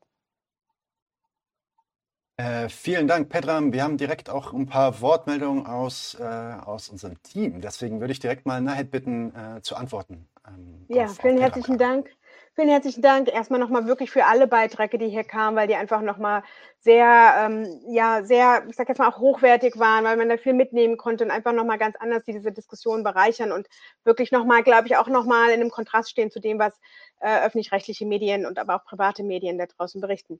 Ich möchte ähm, eigentlich die Palästina-Sache nochmal jetzt gerade auch ganz frisch nochmal auch anders einordnen. Palästina wird anders verhandelt jetzt, ja. Ähm, und zwar, äh, ich sage jetzt mal ganz äh, also Palästina steht jetzt äh, da ganz oben zusammen mit Black Lives Matter, Me Too, okay? Ähm, ein ganzes Verständnis für strukturelle Gewalt, diskursive Gewalt. Wir hatten Hanau in Deutschland. Wir haben alle verstanden über Uri Jallo, über Ahmad Ahmad, das letzte Kusei, der in Delmenhorst ähm, durch Polizeigewalt ermordet worden ist. Wir haben jetzt auch in Deutschland, also erstens versuchen, kann man Palästina sehr gut einreihen in internationale Emanzipationsbewegung. Ja, die gehen schon eine ganze Weile und die werden gerade natürlich angefeuert durch so Social Media nochmal ganz anders aufgearbeitet. Was vorher so ein irgendwie so ein komisches Betatschen war, ist jetzt einfach auch das äh, Sexual Harassment, sexuelle Belästigung. Es hat einen anderen Namen. Wir können das, wir können damit, also wir können die Gewalt darin erkennen. Ja, es ist ja nicht nur irgendwie so ein bisschen rumflirten, sondern es geht dann um Gewaltverhältnisse, um, um, um Machtverhältnisse. Das sehen wir jetzt alle viel besser. Ja, Black Lives Matter hat uns geholfen zu, zu erkennen, ja, dass George Floyd ist ein Symptom. Aber um George Floyd zu verstehen, müssen wir in die Geschichte gehen. Die Geschichte zum Beispiel der Sklaverei, was es bedeutet, schwarz zu sein in den USA. Ja, Hanau hat uns, wir wissen alle in Hanau, das war kein Einzelfall. Das muss systematisch eingebettet werden. Hanau, NSU. Wie das, da denke ich, haben wir jetzt einfach nochmal insgesamt auf, ich sage jetzt mal, auf deutschen Straßen, leider nicht in deutschen Unis, leider nicht in deutschen Kulturinstitutionen so, so far, ja. Wir haben ein anderes Verständnis von Gewalt, wir haben ein anderes Verständnis auch von Emanzipation. Und deswegen wird jetzt Palästina wirklich nochmal anders verhandelt, ja. Und da heißt es für die Linke, entweder du vertrittst Nationalismus unter dem Hashtag deutsche Staatsräson kannst du dir entscheiden, aber dann musst du dich auch dazu stellen. Du, das ist ein Nationalismus. Ja, die Linke vertritt dann, oder es ist noch nicht mehr Linke, ich persönlich gucke mir das insgesamt an, über die Linke hinweg, dann musst du sagen, das ist ein Nationalismus, der sich festmacht ähm, an einem Ersatznationalismus, der auf Israel projiziert wird, und einem Ersatzkolonialismus, der auf Israel projiziert wird. Okay? Und die anderen, die sagen, nee, wir haben, glaube ich, strukturelle Gewalt verstanden. Ähm, und da ähm, wissen wir, egal ob jetzt mit Menschenrechten oder mit Fragen, ne, ähm, schwarze Bewegung, Emanzipationsbewegung, feministische äh, Emanzipationsbewegung, da wollen wir uns einreihen. Ja? Wir fordern Dekolonialisierung. Das heißt dann eben auch Dekolonialisierung in der eigenen Geschichte und auch wie dieser eigene Staat sich woanders an kolonialistischen Projekten beteiligt. So viel einfach nochmal, dass ich glaube, es gibt, wir müssen Palästina nochmal auch anders erzählen. Auch in Deutschland wird Palästina jetzt anders erzählt. Und das ist doch eine wunderbare Einladung und eine Möglichkeit, wirklich auch teilzuhaben.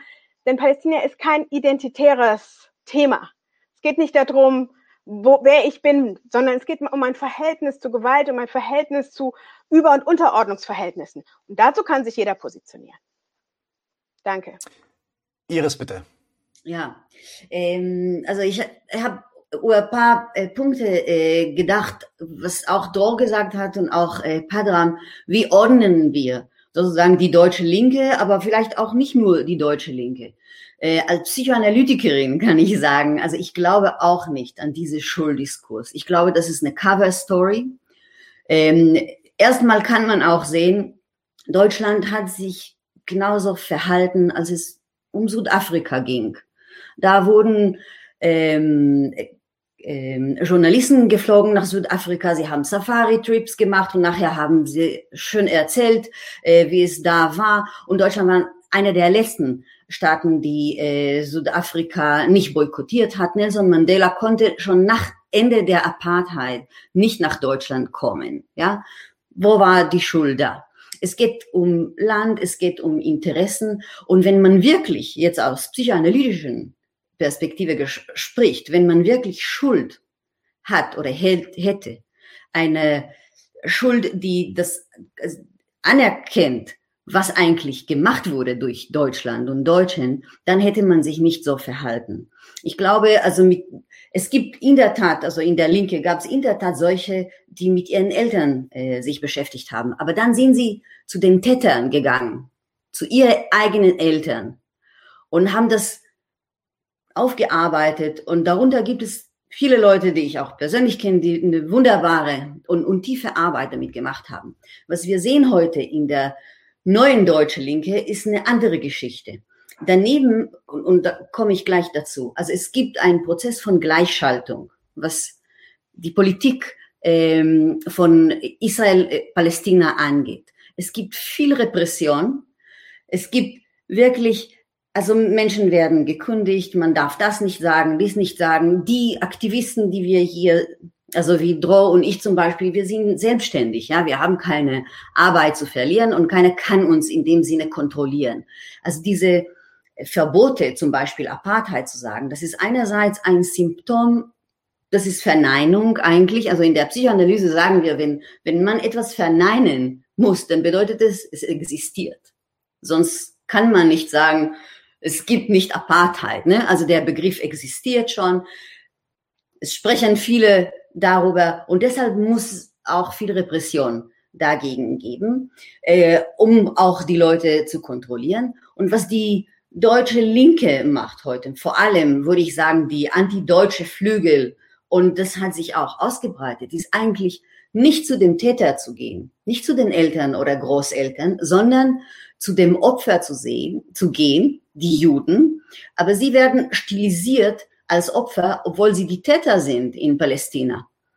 Und diese Antideutschen identifizieren sich und auch die AfD nicht zufällig, ja, mit Macht, mit Sexismus, mit Militarismus und können so eigentlich ihre eigene Nationalismus, was tabu war in Deutschland, ausleben. Man kann wieder eine Flagge hängen, eine deutsche Flagge ist verboten. Ne? Man sagt, ich bin anti-deutsch, ja, ich bin gegen, aber Israel, das ist eine Ausnahme. Und diese Ausnahme breitet sich und breitet sich aus und man kann wirklich militaristische Parole sagen, ich habe ein Interview in Deutschland Rundfunk gehört von einem Dirk Müller. Er hat äh, Jean ähm, Asselborn, der ähm, Außenminister von, ähm, äh, von Luxemburg ähm, und, und der Europäischen Union, interviewt. Diese Interview, wenn man das hört, nicht liest, so laufen Interviews in Israel, wenn ein Palästinenser oder Palästinenserin interviewt werden. Das ist ein Schabak-Verhör. Und das war, das muss man äh, hören mal, ja, um, um zu kapieren, was für eine Art von Identifikation gibt es von Deutschen mit Israel. Und somit wurden eigentlich die Juden und die Israelis einverleibt, sozusagen. Das sind Staatsräson bedeutet, ja. Israel ist ein Teil von Deutschland. Die Juden sind ein Teil von uns, obwohl es hier kaum Juden gibt, weil sie fast alle vernichtet wurden, ja. Aber sie sind hier und somit wurden sie nicht vernichtet. Das ist eigentlich eine Verleugnung und das Gegenteil von Schuld. Diese Schulddiskurs ist eine Cover Story, um etwas zu ermöglichen, eine rassistische Politik, die eigentlich vor allem gegen Muslimen und, und Araber ähm, gemacht wird. Und ich glaube nicht, dass sie jetzt gelernt haben zu sprechen.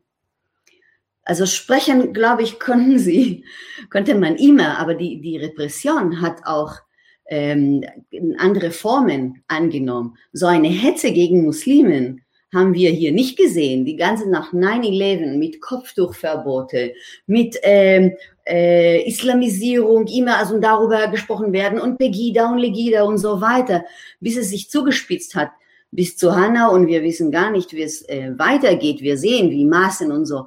Also die CDU hat gerade jetzt ein Projekt gegen Antisemitismus angefangen, ja, und sie rufen die Mitbürger aufzustehen gegen Antisemitismus. Man fragt sich also, wenn ihr etwas gegen Antisemitismus machen wollt, dann könnt ihr einfach, also kann Laschet etwas zu Maßen sagen. Zum Beispiel fangen wir mit Laschet an, bevor wir mit den Mitbürgern gehen. Oder man kann sehen, also in Stieglitz gibt es immer noch die Treitschke Straße. Und da ist die CDU an die Macht. Also sie haben wunderbare Orte, wo sie anfangen können. Und dann können die Mitbürger äh, folgen. Und ich glaube, das ist sozusagen das ist, was unter diese ganze Fetischisierung, würde ich sagen, auch von, von Israel und diese Schuldproblematik und wir sind so besonders, diese Anomalie, die Deutschen sind verliebt in diese Anomalie. Das macht es, das macht uns Deutschen Sprachliche sehr besonders. Nur wir haben so was Schlimmes gemacht und deshalb bleiben wir so in diesem besonderen Status es wird, glaube ich, zu einer Isolierung führen, letztendlich. Aber jetzt sind wir noch in der Verleugnungsphase und in der Verliebtheit in dieser Sonderstatus. Vielen Dank, Iris. Äh, Sindian, bitte, du hast dich auch gemeldet. Ja, auch von mir danke für die vielen Beiträge. Ähm, ich kann auch viele Sachen ähm, unterstreichen und stimme vielen Sachen zu, die gesagt wurden. Es gibt eine Sache, die ich aber noch mal herausstellen möchte und vielleicht ähm, aus unserer Sicht ähm, ähm, vielleicht auch von Palästina spricht, als Teil der palästinensischen Befreiungsbewegung so ein bisschen ja, ähm, anders darstellen möchte. Natürlich ist es so, dass die palästinensische Sache keine Sache nur für die Palästinenserin ist. Das ist auch keine neue Erkenntnis, sondern das ist eigentlich Tradition des palästinensischen Befreiungskampfs schon immer gewesen. Und wenn wir das jetzt gerade ähm, wieder erleben, dann ist es ähm, tatsächlich ein Wiedereinreihen ja, in die internationalistischen Bündnisse. Und ähm, viele von uns kennen auch äh, ja, ähm, ähm, die Worte von Rassan Kanafani, der gesagt hat, dass die palästinensische Sache eben ähm, eine Sache äh, jeder einzelnen revolutionären Person auf der Welt ist, egal wo, eine Sache aller ausgebeuteten, unterdrückten äh, Menschen unserer Zeit. Und trotzdem würde ich sagen, dass äh, gerade momentan in Deutschland ähm, es wir PalästinenserInnen sind, die ähm, den Kampf hier aus dem Exil und die Unterstützung für die Dekolonisierung Palästinas äh, anführen, anführen müssen. Denn es sind auch ähm, wir PalästinenserInnen, die ähm, die Repression momentan äh, am meisten zu spüren bekommen.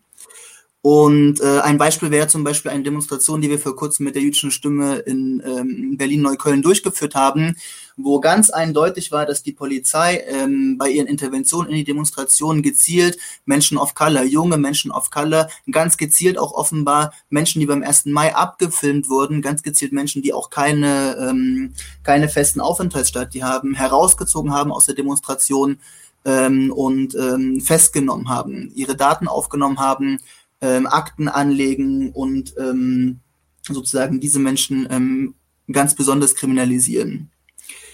Ähm, ich sage das vor allem, weil wir als ähm, Organisation Palästina spricht, dieses Spiel nicht mitspielen wollen, dass wir jetzt als äh, die guten PalästinenserInnen gelten.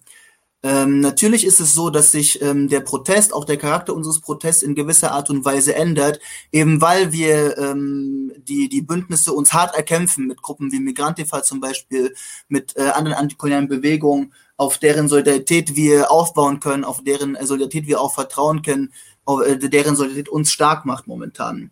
Das heißt aber nicht, dass wir uns von anderen Formen des Protests, ähm, die wir äh, erleben, distanzieren wollen und eben nicht dieses Spiel mitspielen, dass wir ähm, ähm, wir sind weder die, ähm, die Unterdrückten, die gar nicht zu Wort kommen. Ja, wir erkämpfen uns äh, unser Wort und wir erkämpfen uns ähm, jeden Redebeitrag sozusagen, aber wir sind auch nicht die noblen Wilden. Ja, wir sind nicht die, ähm, die jetzt gehört werden. Wir sind nicht die, die sozusagen sich abgrenzen wollen von, von anderen palästinensischen Befreiungsbewegungen.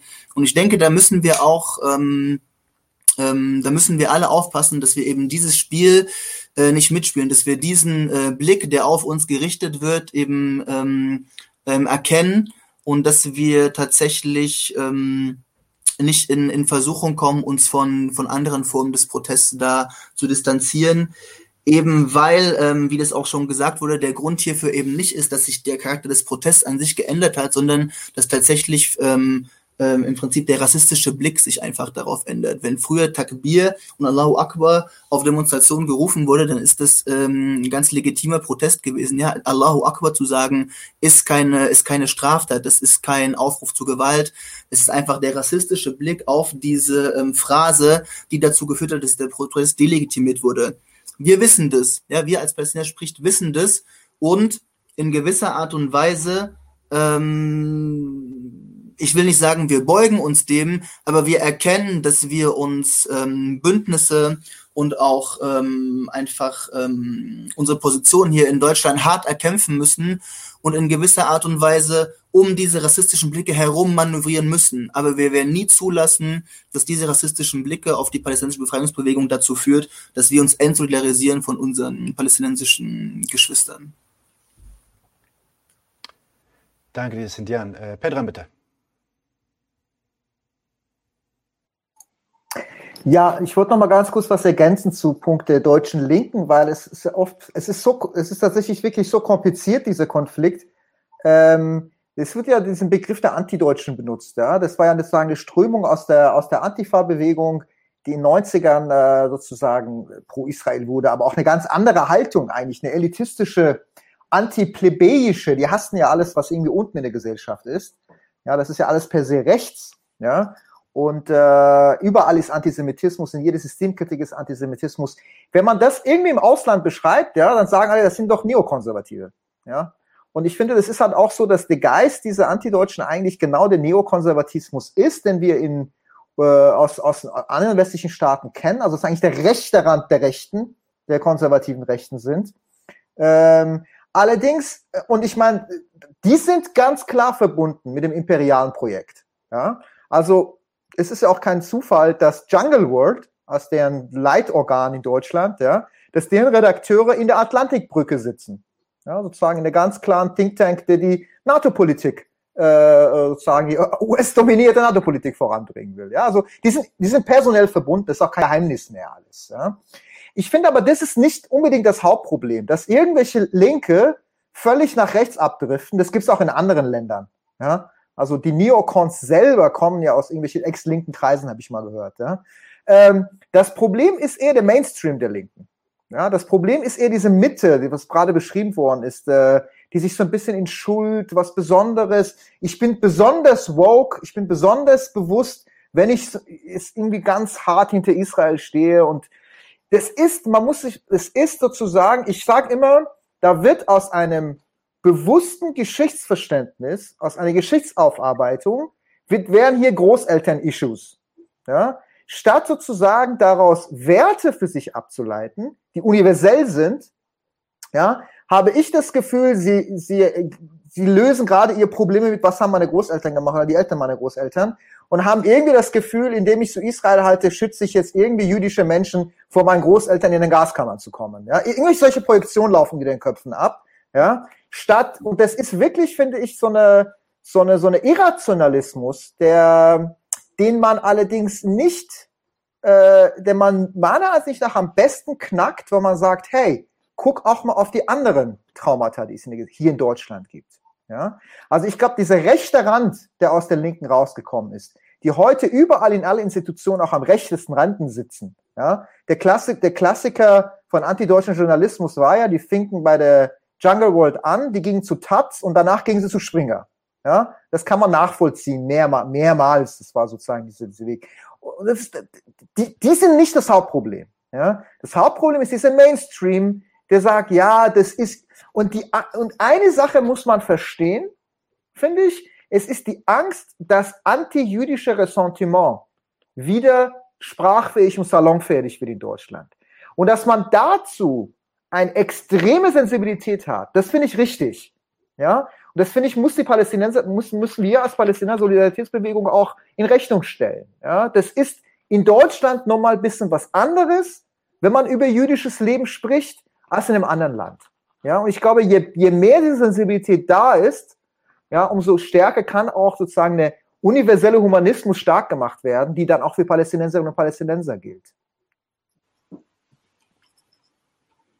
Sind sozusagen die Mädels, die immer, wenn ich es mal so generalisieren darf, weil ich bin ja auch ein Mädel, die auf Insta ihr Black Lives Matter im Profil stehen haben, aber sich immer zu pro Israel äußern. Das ist das, was ich nicht nachvollziehen kann. Vor einem Jahr in Deutschland äh, gab es diese Black Lives Matter Demonstrationen. Ich war damals in England. Und dann komme ich hierher zurück nach Deutschland und ich bin jetzt seit Juli wieder hier. Und ich kann es einfach nicht fassen, dass ich dann denselben Personen, die auf antirassistischen äh, Demonstrationen war, erklären muss, dass Palästinenserinnen Menschen sind. Und ich glaube, das ist das, was ich äh, überhaupt nicht nachvollziehen kann. Äh, Nahed, bitte. Ich wollte nur mal darauf ansprechen, was eigentlich so diese Sensibilitäten äh, nach der Shoah in Deutschland auch mit ausmachen. Und da gibt es zwei Bereiche, die ich natürlich als Juristin hier nochmal besonders beleuchten möchte. Das eine ist äh, das, was firmiert unter dem Begriff Verfassungspatriotismus. Und das andere ist das, was läuft unter ähm, insgesamt so eine Art, ich sag jetzt mal, Wiedergutmachung über die Einreihung in nicht nur die internationale Gemeinschaft, sondern auch das internationale Recht. Okay? Also während, keine Ahnung, die USA ähm, Waffen exportieren und China ganz viele andere Waren, exportiert Deutschland so ein, so ein, auch so ein Menschenrechtsverständnis. Also auch so dieses Menschenrechte auch als Ware, als auch als nationale Ware, ja. Und das sage ich deswegen, weil auf der einen Seite da eine große Sensibilität und aber auch große finanzielle und personelle Kapazitäten da reingehen, zu sagen, wir stärken das Recht, wir wollen in den Internet, wir wollen ähm, permanentes Mitglied werden beim UN-Sicherheitsrat, wir finanzieren unglaublich viel den Internationalen Strafgerichtshof und schicken da unglaublich viele Leute hin. Ähm, wir sind, also wir, äh, äh ne, also da, da gibt es irgendwie ganz viele äh, Dinge, auch in UN ist man unglaublich dahinter, sich über das Recht einfach auch wieder in diese Weltgemeinschaft einzuschreiben. Und das steht jetzt in einem starken Kontrast zur absoluten Irrelevanz des Rechtes, die einfach so erklärt wird. Ja, da ist eine, da ist eine Spannung drin in so einem, in, in, in dem, was dann unter äh, deutscher Staatsräson fingiert. Auf die müssen Leute, die, sagen wir mal, stark über das Recht, ich weiß, Menschenrechte ist auch kein, das ist kein apolitisches, kein apolitisches Konzept, okay? Aber die, die viel damit arbeiten, einfach um auch zu zeigen, ähm, ich sage jetzt mal bewusst optimistisch, ne, die Errungenschaften einer, einer Ordnung, die sich nach der Shoah in, in Europa, in den USA, also ich sage jetzt mal erstmal im globalen Norden, weil der globale Süden war ja noch kolonialisiert, aber da einfach diese, dass das, also da müssen wir eigentlich entweder zumindest mal den Kontrast herstellen, zeigen, artikulieren und sagen, das ist das, was ihr jetzt seid, ja. Also ihr seid Teil eines Projektes, das entweder Gewalt, ähm, äh, äh also einfach nicht äh, Ihr verschleiert Gewalt, obwohl ihr Teil seid von Gewalt. Und das muss natürlich was sein, was vielleicht vor allem Leute, die ähm, zum einen aus, wie gesagt, emanzipatorischen Bewegungen. Ja, das kann feministisch sein, das kann ne, aus der ganzen Migrantifa, rassismuskritischen Bereich. Ne, das sind die Leute, die genau diese Antennen haben, zu sagen, wie ein liberaler Diskurs einer besseren Welt, einer besseren, von mir aus Rechtsordnung, wie auch immer, die eigentlich die ganze Zeit diese Gewalt verdeckt. Ja, und da, dafür dient irgendwie dieses, der deutsche, die deutsche Staatsräson. Und das, wie gesagt, wir, wir kennen, wir kennen die Leute, ne, die sich beschäftigen, Hanau aufzuarbeiten, NSU aufzuarbeiten, die Tode im Polizeigewahrsam aufzuarbeiten. They don't buy it, okay? Da muss man schon ein bisschen mehr tun. Und das ist einfach diese Aufgabe, die wir auch in Deutschland haben, zu sagen, es reicht nicht zu sagen, wir haben keinen institutionellen Rassismus. Nein, ja, I'm sorry, ja. Ähm, dann, dann, also entweder kann man den Leuten nur sagen, okay, dann, dann, dann seid ihr genau das, Teil einer, ja, äh, Gewalt, eigentlich gewaltverherrlichenden auch eines gewaltverherrlichen Diskurses, das muss man ihnen eben sagen, klar machen, ja. Aber ihr habt immer die Einladung, ihr könnt, ist es mir egal, ne? das kann man auch an Verfassungsfragen. Ich möchte eigentlich gerne wissen, natürlich am liebsten von Herrn Steinmeier höchstpersönlich, wie die uneingeschränkte Solidarität mit Israel, wie das grundrechtskonform aussehen kann, weil es kann nicht grundrechtskonform aussehen, okay? Das muss man auch nochmal in aller Klarheit machen, also ich sage jetzt mal auch ähm, mit dem Recht gegen dieses Recht, sage ich jetzt mal, vorgehen. Ja, wir haben so viele Instrumentarien, die die Zivilgesellschaft und natürlich bringe ich jetzt immer wieder auch juristische Sachen hier ein, weil, weil das ist das, was Habermas versucht hat, uns irgendwie auch irgendwie nochmal klar zu machen. Was Deutschland, das neue Deutschland versucht hat zu einigen, war der Verfassungspatriotismus, ja. Und mit der Artikel 1 Menschenwürde, wofür steht das? Wofür steht das? Ja, das muss man auch nochmal dann ausbuchstabieren. Und ähm, also ich will damit vielleicht nur nochmal sagen, ähm, ja, ich möchte auch sagen, ehrlich gesagt, das, was da so in manchen linken Kreisen, das ist, ähm, das passiert. It's 90s. Ist vorbei. Wir reden anders über Gewalt, wir reden anders über emanzi emanzipatorische Prozesse und ihr könnt gern davon teil sein. Ja? Und äh, wenn ihr, ja, alles andere ist, ähm, so, so, so, so wird nicht mehr verhandelt darüber. Danke dir, Nahid. Äh, Iris, bitte. Ja, also ich spiele hier die Rolle von die eine, von der eine, die nicht alles so äh, schnell abkauft, aber ich glaube, also ich persönlich als Jüdin und die Erfahrungen, die ich hier gemacht habe, persönlich und auch als Organisation. Also die jüdische Stimme für gerechten Frieden in Nahost, also unser Konto wurde gekundigt, ja, in Deutschland. Das erste Mal seit 33, dass sowas passiert ist. Das war also bekannt, ja, ist nichts neu. Auch andere Sachen sind passiert. Und ich glaube, dass diese Sensibilität in Deutschland, die sehe ich ehrlich gesagt nicht. Also fünf und 90 Prozent der Straftaten, die antisemitischen Straftaten, kommen aus der rechten Szene. Was wir immer wieder hören, ist, wie viel Antisemitismus gibt unter Araber, Muslimen, Importierten. Ja, also der Kreis Osnabrück, Linken, haben eine ähm, etwas gepostet, wo sie gesagt haben, wir müssen ehrlich sagen, dass wir äh, Antisemitismus importieren mit Minaretenzeichen. Die Farben waren schwarz, und rot und weiß. Also klar, eine ne Nazi, äh, ein Nazi-Poster, ja. Die Linke hat noch nicht davon nicht distanziert. Das kann man immer noch sehen und das kommt aus dem Westen, ja. Also wo ist diese große Sensibilität? Bei der, ich fange an bei der Linken, aber ich glaube, es ist also für alle ähm, das Gleiche. Es ist salonfähig, viele Sachen äh, zu sagen heute in Deutschland, was man vorher nicht sagen könnte. Man kann nur ersetzen. Immer wenn man Muslimen sagt und Kopftuch, konnte man das mit Juden und Kippa ersetzen oder sowas. Und, und das klingt genau das Gleiche. Also ich ich kaufe äh, diese Geschichte nicht. Und ich glaube auch diese Sachen mit BLM, Black Lives Matter, also Mädchen, die das posten und dann aber äh, für Israel und so. Ich glaube, wir vermischen hier Politik und Identität. Und Identität und Schuldabbau und wie liberal wir sind und so. Und solche Fragen, sie gehören in den Therapieraum, ja, da habe ich auch viel damit zu tun. Und Politik ist was anderes. Und die Frage ist, was bedeutet es, wenn ich BLM poste? Bin ich auch bereit, ja, über meine, also bestimmte Privilegien, Privilegien zu verzichten? Oder wenn ich Geld habe, ja, also ich, ich verdiene Geld, also bin ich bereit, weniger zu verdienen, so dass anderen mehr verdienen können. Ja, was bedeutet das? Also posten kann jeder. Die Frage ist, geht man auf die Straße, öffnet man den Mund, auch wenn es nicht so trendy ist? Und das, glaube ich, die, ist die entschiedene Frage.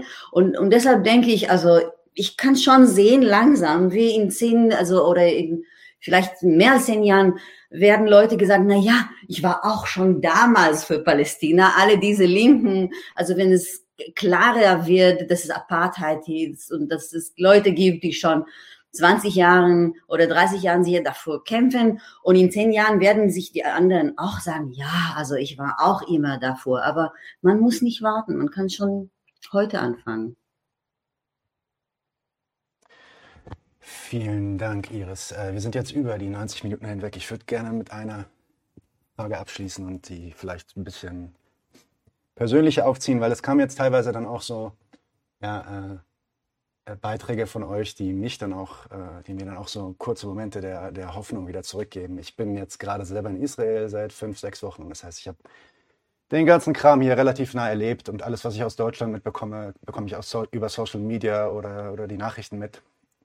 Und ich muss, ich muss sagen, ich persönlich bin schon ziemlich depressiv über das, was ich so sehe. Ja. Für mich ist es nicht, also klar, es ist fantastisch, dass Leute, dass so viele Leute auch auf die Straße gegangen sind in Deutschland und so, aber wenn ich mir so den Diskurs angucke und die Art und Weise auch, wie Palästinenser heutzutage anscheinend öffentlich komplett dehumanisiert werden können. Ein Cem Özdemir kann sich auf, auf die Bühne stellen und kann äh, ein Golda Meer-Zitat bringen darüber, dass Araber irgendwie ihre Kinder ähm, äh, nicht genug lieben, um nicht äh, Israelis auch zu hassen oder irgend sowas. Ähm, da da kommt es mir als jemand, der in Deutschland geboren ist, aufgewachsen ist, mit palästinensischen Wurzeln, Familie hier in Palästina, meine Frau ist Palästinenserin auch, äh, entwickelt sich bei mir so ein, so ein doppeltes Gefühl, wenn ich zurückkomme nach Deutschland. Das einmal einerseits so dieses Nachhausekommen und zum anderen so diese Frage, was ist das eigentlich für ein Zuhause? Also ich muss sagen, ich bin, ich bin ziemlich depressiv und deswegen ist jetzt meine letzte Frage vielleicht die, wo ihr mich dann vielleicht noch mal ein bisschen abholen könnt.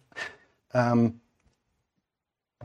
ich glaube, was wir, was wir dieses Mal gesehen haben, den Onslaught an Gaza, äh, die, die Enteignung, ähm, äh, das, das wird alles weitergehen. Das ist nicht vorbei. Wir werden wahrscheinlich Schlimmeres auch noch sehen in den nächsten Jahren. Ähm, Gaza ist ein rhythmisches Ding. Das passiert alle drei bis acht Jahre. Äh, kann auch nächstes Jahr, kann äh, in Weihnachten, um Weihnachten rum wieder passieren. Also jederzeit, ja.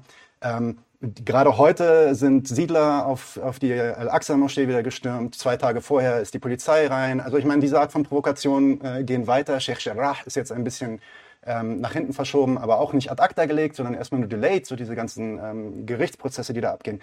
Was mich jetzt interessiert ist, was ist unsere Strategie, um rauszukommen aus diesem Modus, in dem wir jetzt gerade sind, wo wir, wo wir wo wir warten darauf, dass, dass Bomben fliegen, auf dass genug Leute sich solidarisieren, auf dass wir auf die Straße gehen können und Druck machen können.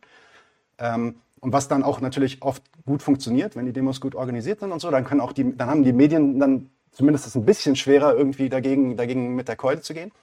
Ähm, aber auch nicht wirklich. Äh, und, und ich habe ich hab das Gefühl, dass wir eigentlich in einer sonderlichen, schwachen Situation sind. Und ich würde gerne wissen, was ihr glaubt, was wir machen sollten, worauf wir uns konzentrieren sollten in den nächsten zwei, vier, fünf Jahren, auf dass wir rauskommen aus dieser Situation und wir diejenigen sind, die das Ganze kippen. Und wirklich erstmal nur einen Raum, wer immer antworten möchte. Ja, antwortet direkt bitte. Unmutet euch und antwortet. Ähm, dann fange ich mal an. Also ich würde sagen von verschiedenen Seiten. A, diejenigen, die die finanziellen Mittel haben und äh, sozusagen eh schon auf der pro-palästinensischen Seite sind, weiter spenden. Egal, ob es jetzt, man muss nicht über die ähm, großen Organisationen gehen, sondern es gibt ja eben auch die Mutual Aid Funds, ähm, um direkt einen äh, Impact zu haben sozusagen. Aber wenn man sich das direkt auf Deutschland bezieht, dann würde ich sagen, einfach sich weniger auf die konzentrieren, die eh schon sehr zionistisch veranlagt sind, weil die sich kaum in ihrer Meinung ändern werden, sondern wirklich auf die Bevölkerungsschicht gehen, und das sind mindestens 90 Prozent der deutschen Bevölkerung, die wirklich keine Ahnung haben, einfach nur weil die Tagesschau ihnen was äh, Spezifisches äh, heraustrichtet ähm, zum anderen, ähm, sage ich jetzt ganz blöd gesagt, Palästina irgendwie sexy machen. Also die israelische Propagandamaschinerie mit ihrer Hasbara hat es ja schon seit Jahrzehnten geschafft, dass es eben nicht nur ein sehr äh, verkorkstes Thema ist, äh, sondern das ist irgendwie hat es auch was Spannendes. Man ist in Tel Aviv, man ist in Jerusalem, es ist alles schön, man hat diese wunderschönen, äh, total sexistisch, aber diese sehr sexy Israeli IDF Soldiers und so weiter. Und das ist in Deutschland auch noch nicht angekommen. Ähm, und diese weitere Aufklärung, entweder über, ähm, über äh, Magazinbeiträge, was ja sehr schwer ist in Deutschland, eben in diese Zeitschriften reinzukommen, aber auch eben über Podcasts, ähm, zum Beispiel werde ich jetzt einen Podcast eben aufziehen, genau aus diesem Grund, weil es eben so wenig äh, Informationen hier in Deutschland gibt und die Solidarisierung natürlich auch mit äh, den weiteren Gruppierungen, also mit den Black Lives Matter, ähm, äh, mit den Black Lives Matter Gruppen in Deutschland, ähm, die natürlich auch immer wieder äh, international von der palästinensischen Bewegung unterstützt wurden, schon seit, de, seit den 60ern mindestens, ähm, und äh, wo man irgendwo auch äh, ja da erwarten kann, dass man sich auch dann mit Palästina solidarisiert, weil es ja letztendlich um dasselbe Thema gibt, geht. Und das wäre jetzt halt allein mein Beitrag dazu. Und ich habe das jetzt auch mehr aus dem englischen Kontext genommen, weil ich eben äh, den deutschen Kontext nicht so gut kenne wie wahrscheinlich die andere, anderen Sprecherinnen hier. Gibt es noch jemand anderen, der was sagen will dazu? Dror, bitte. Oh, ich dachte, es sind ja mit. Ähm, ja, ich glaube, also ich denke erstmal, erstmal, es freut mich, dass, dass wir dir Hoffnung gegeben haben. Das ist, glaube ich, ganz gut. Ähm, und ich glaube, ich, ich, ich, ich weiß nicht mehr, dass, ich habe irgendwo im Internet ein, ein fliegendes Zitat gesehen, dass Optimismus ist, wenn man denkt, die Sachen werden irgendwann sicherlich besser und Hoffnung ist, wenn man denkt, wenn wir die richtigen Sachen machen, werden vielleicht die Sachen besser. Und ich glaube, das sehr ist äh, ein, ein, sehr guter Punkt hier. Und ich glaube, was du gesagt hast, trifft auch äh, den Nagel auf den Kopf diese Arbeit darf nicht nur passieren, wenn Gaza bombardiert werden und wenn Menschen abgeschlachtet werden. Diese Arbeit muss kontinuierlich sein, die muss immer da sein. Und die muss da stattfinden, wo man ist. Und ich glaube, das ist der Punkt. Es kann im, im Betrieb stattfinden, es kann in der Uni stattfinden, es kann in der Familie, äh, überall, wo wir Leute einfach auch überzeugen und, und mobilisieren können. Aber ich glaube, die Hauptsache ist keine Kompromisse eingehen. Die Hauptsache ist nicht zu sagen, oh, das ist vielleicht zu haarig, oh, das ist zu kompliziert, da kann ich vielleicht äh, was äh, Schäden mhm. bekommen oder da will da, ich will nicht meine WG oder meine politische Gruppe darauf spalten lassen. Nein, wir müssen einfach ganz klar sagen, was also und mit unserer Wahrheit ähm, gehen wir weiter und, und das machen wir. Ähm, und ich glaube, das ist vielleicht alles ein bisschen abstrakt, aber ich denke noch eine Sache und, und nochmal, es ist, ich will nur vorher sagen, ich solidarisiere mich natürlich mit allen Formen des palästinensischen Widerstands. Aber es gibt eine Form der, des palästinensischen Widerstands, was hier in Europa einfach ziemlich praktikabel und ziemlich einfach zu machen ist und das ist BDS. Und BDS kann man immer machen und man kann immer finden, wo man diese palästinensische Ruf vor Solidarität nachkommt. Äh, ähm, und natürlich ist es, es gibt noch natürlich tausend andere Sachen, die wir machen können. Aber das finde ich immer ein guter erster Schritt, wenn man nicht weiß, wohin. Danke dir, Dror. Äh, Pedram, bitte.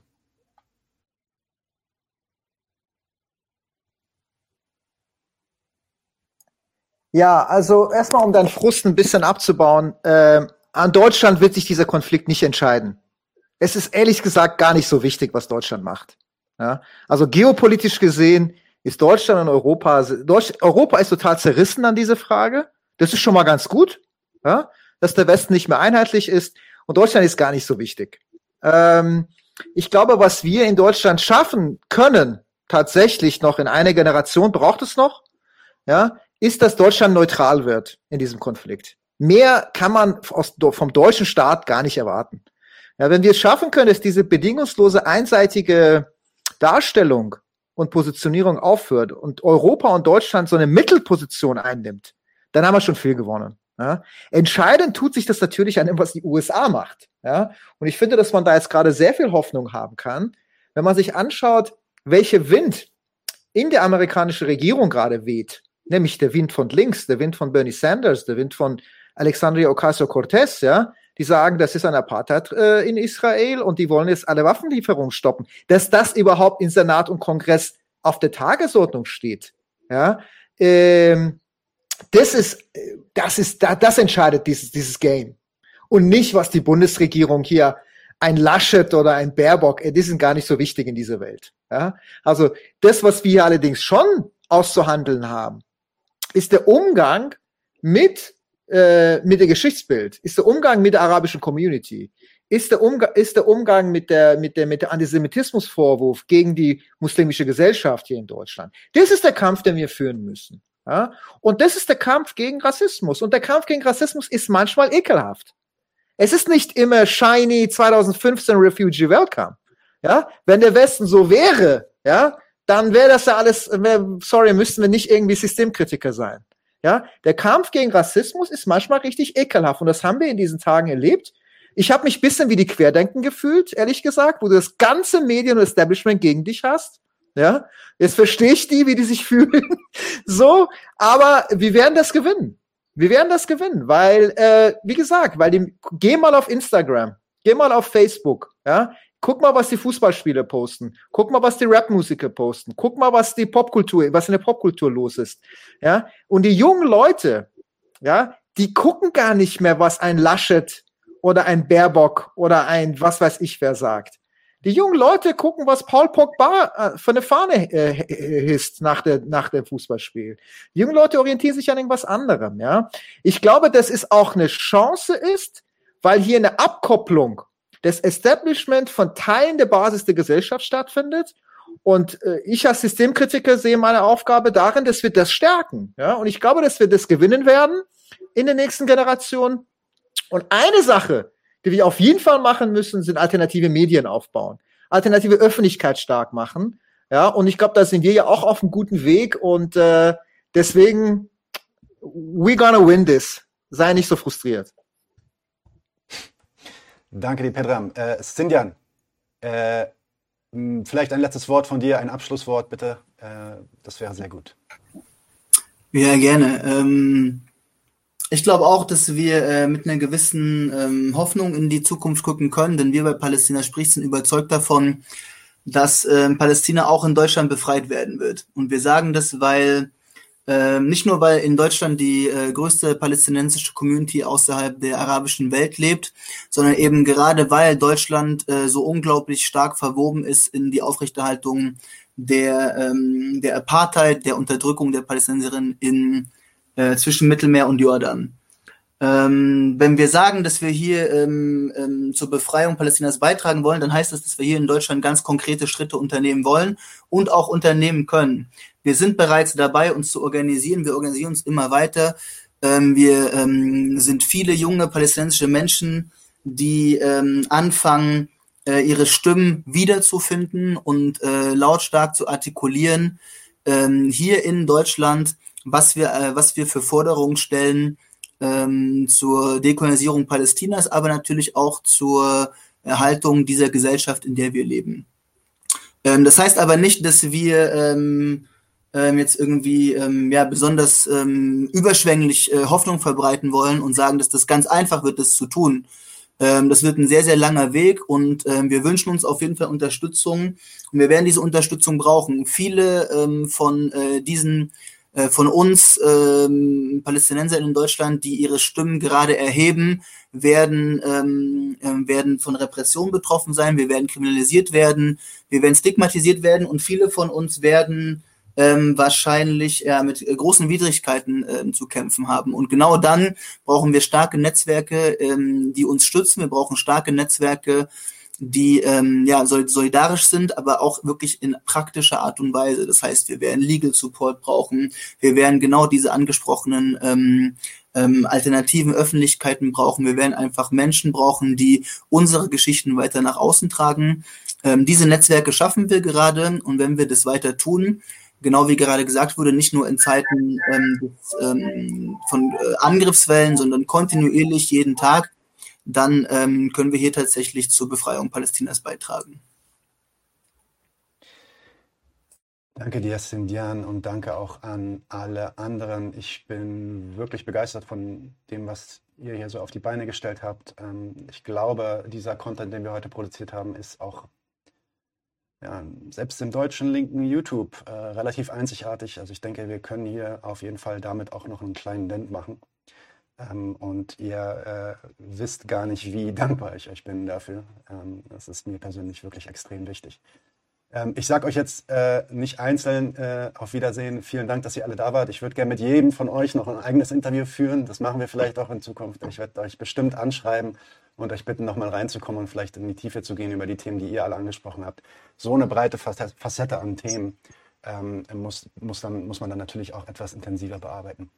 Ich würde euch jetzt bitten, noch nicht gleich abzuhauen. Ich schalte jetzt gleich den Stream ab. Ich sage jetzt auch den Zuschauern Tschüss, vielen Dank, dass ihr da wart. Äh, waren insgesamt dann eine, ja, einmal 100 Leute auf Facebook und YouTube zusammen.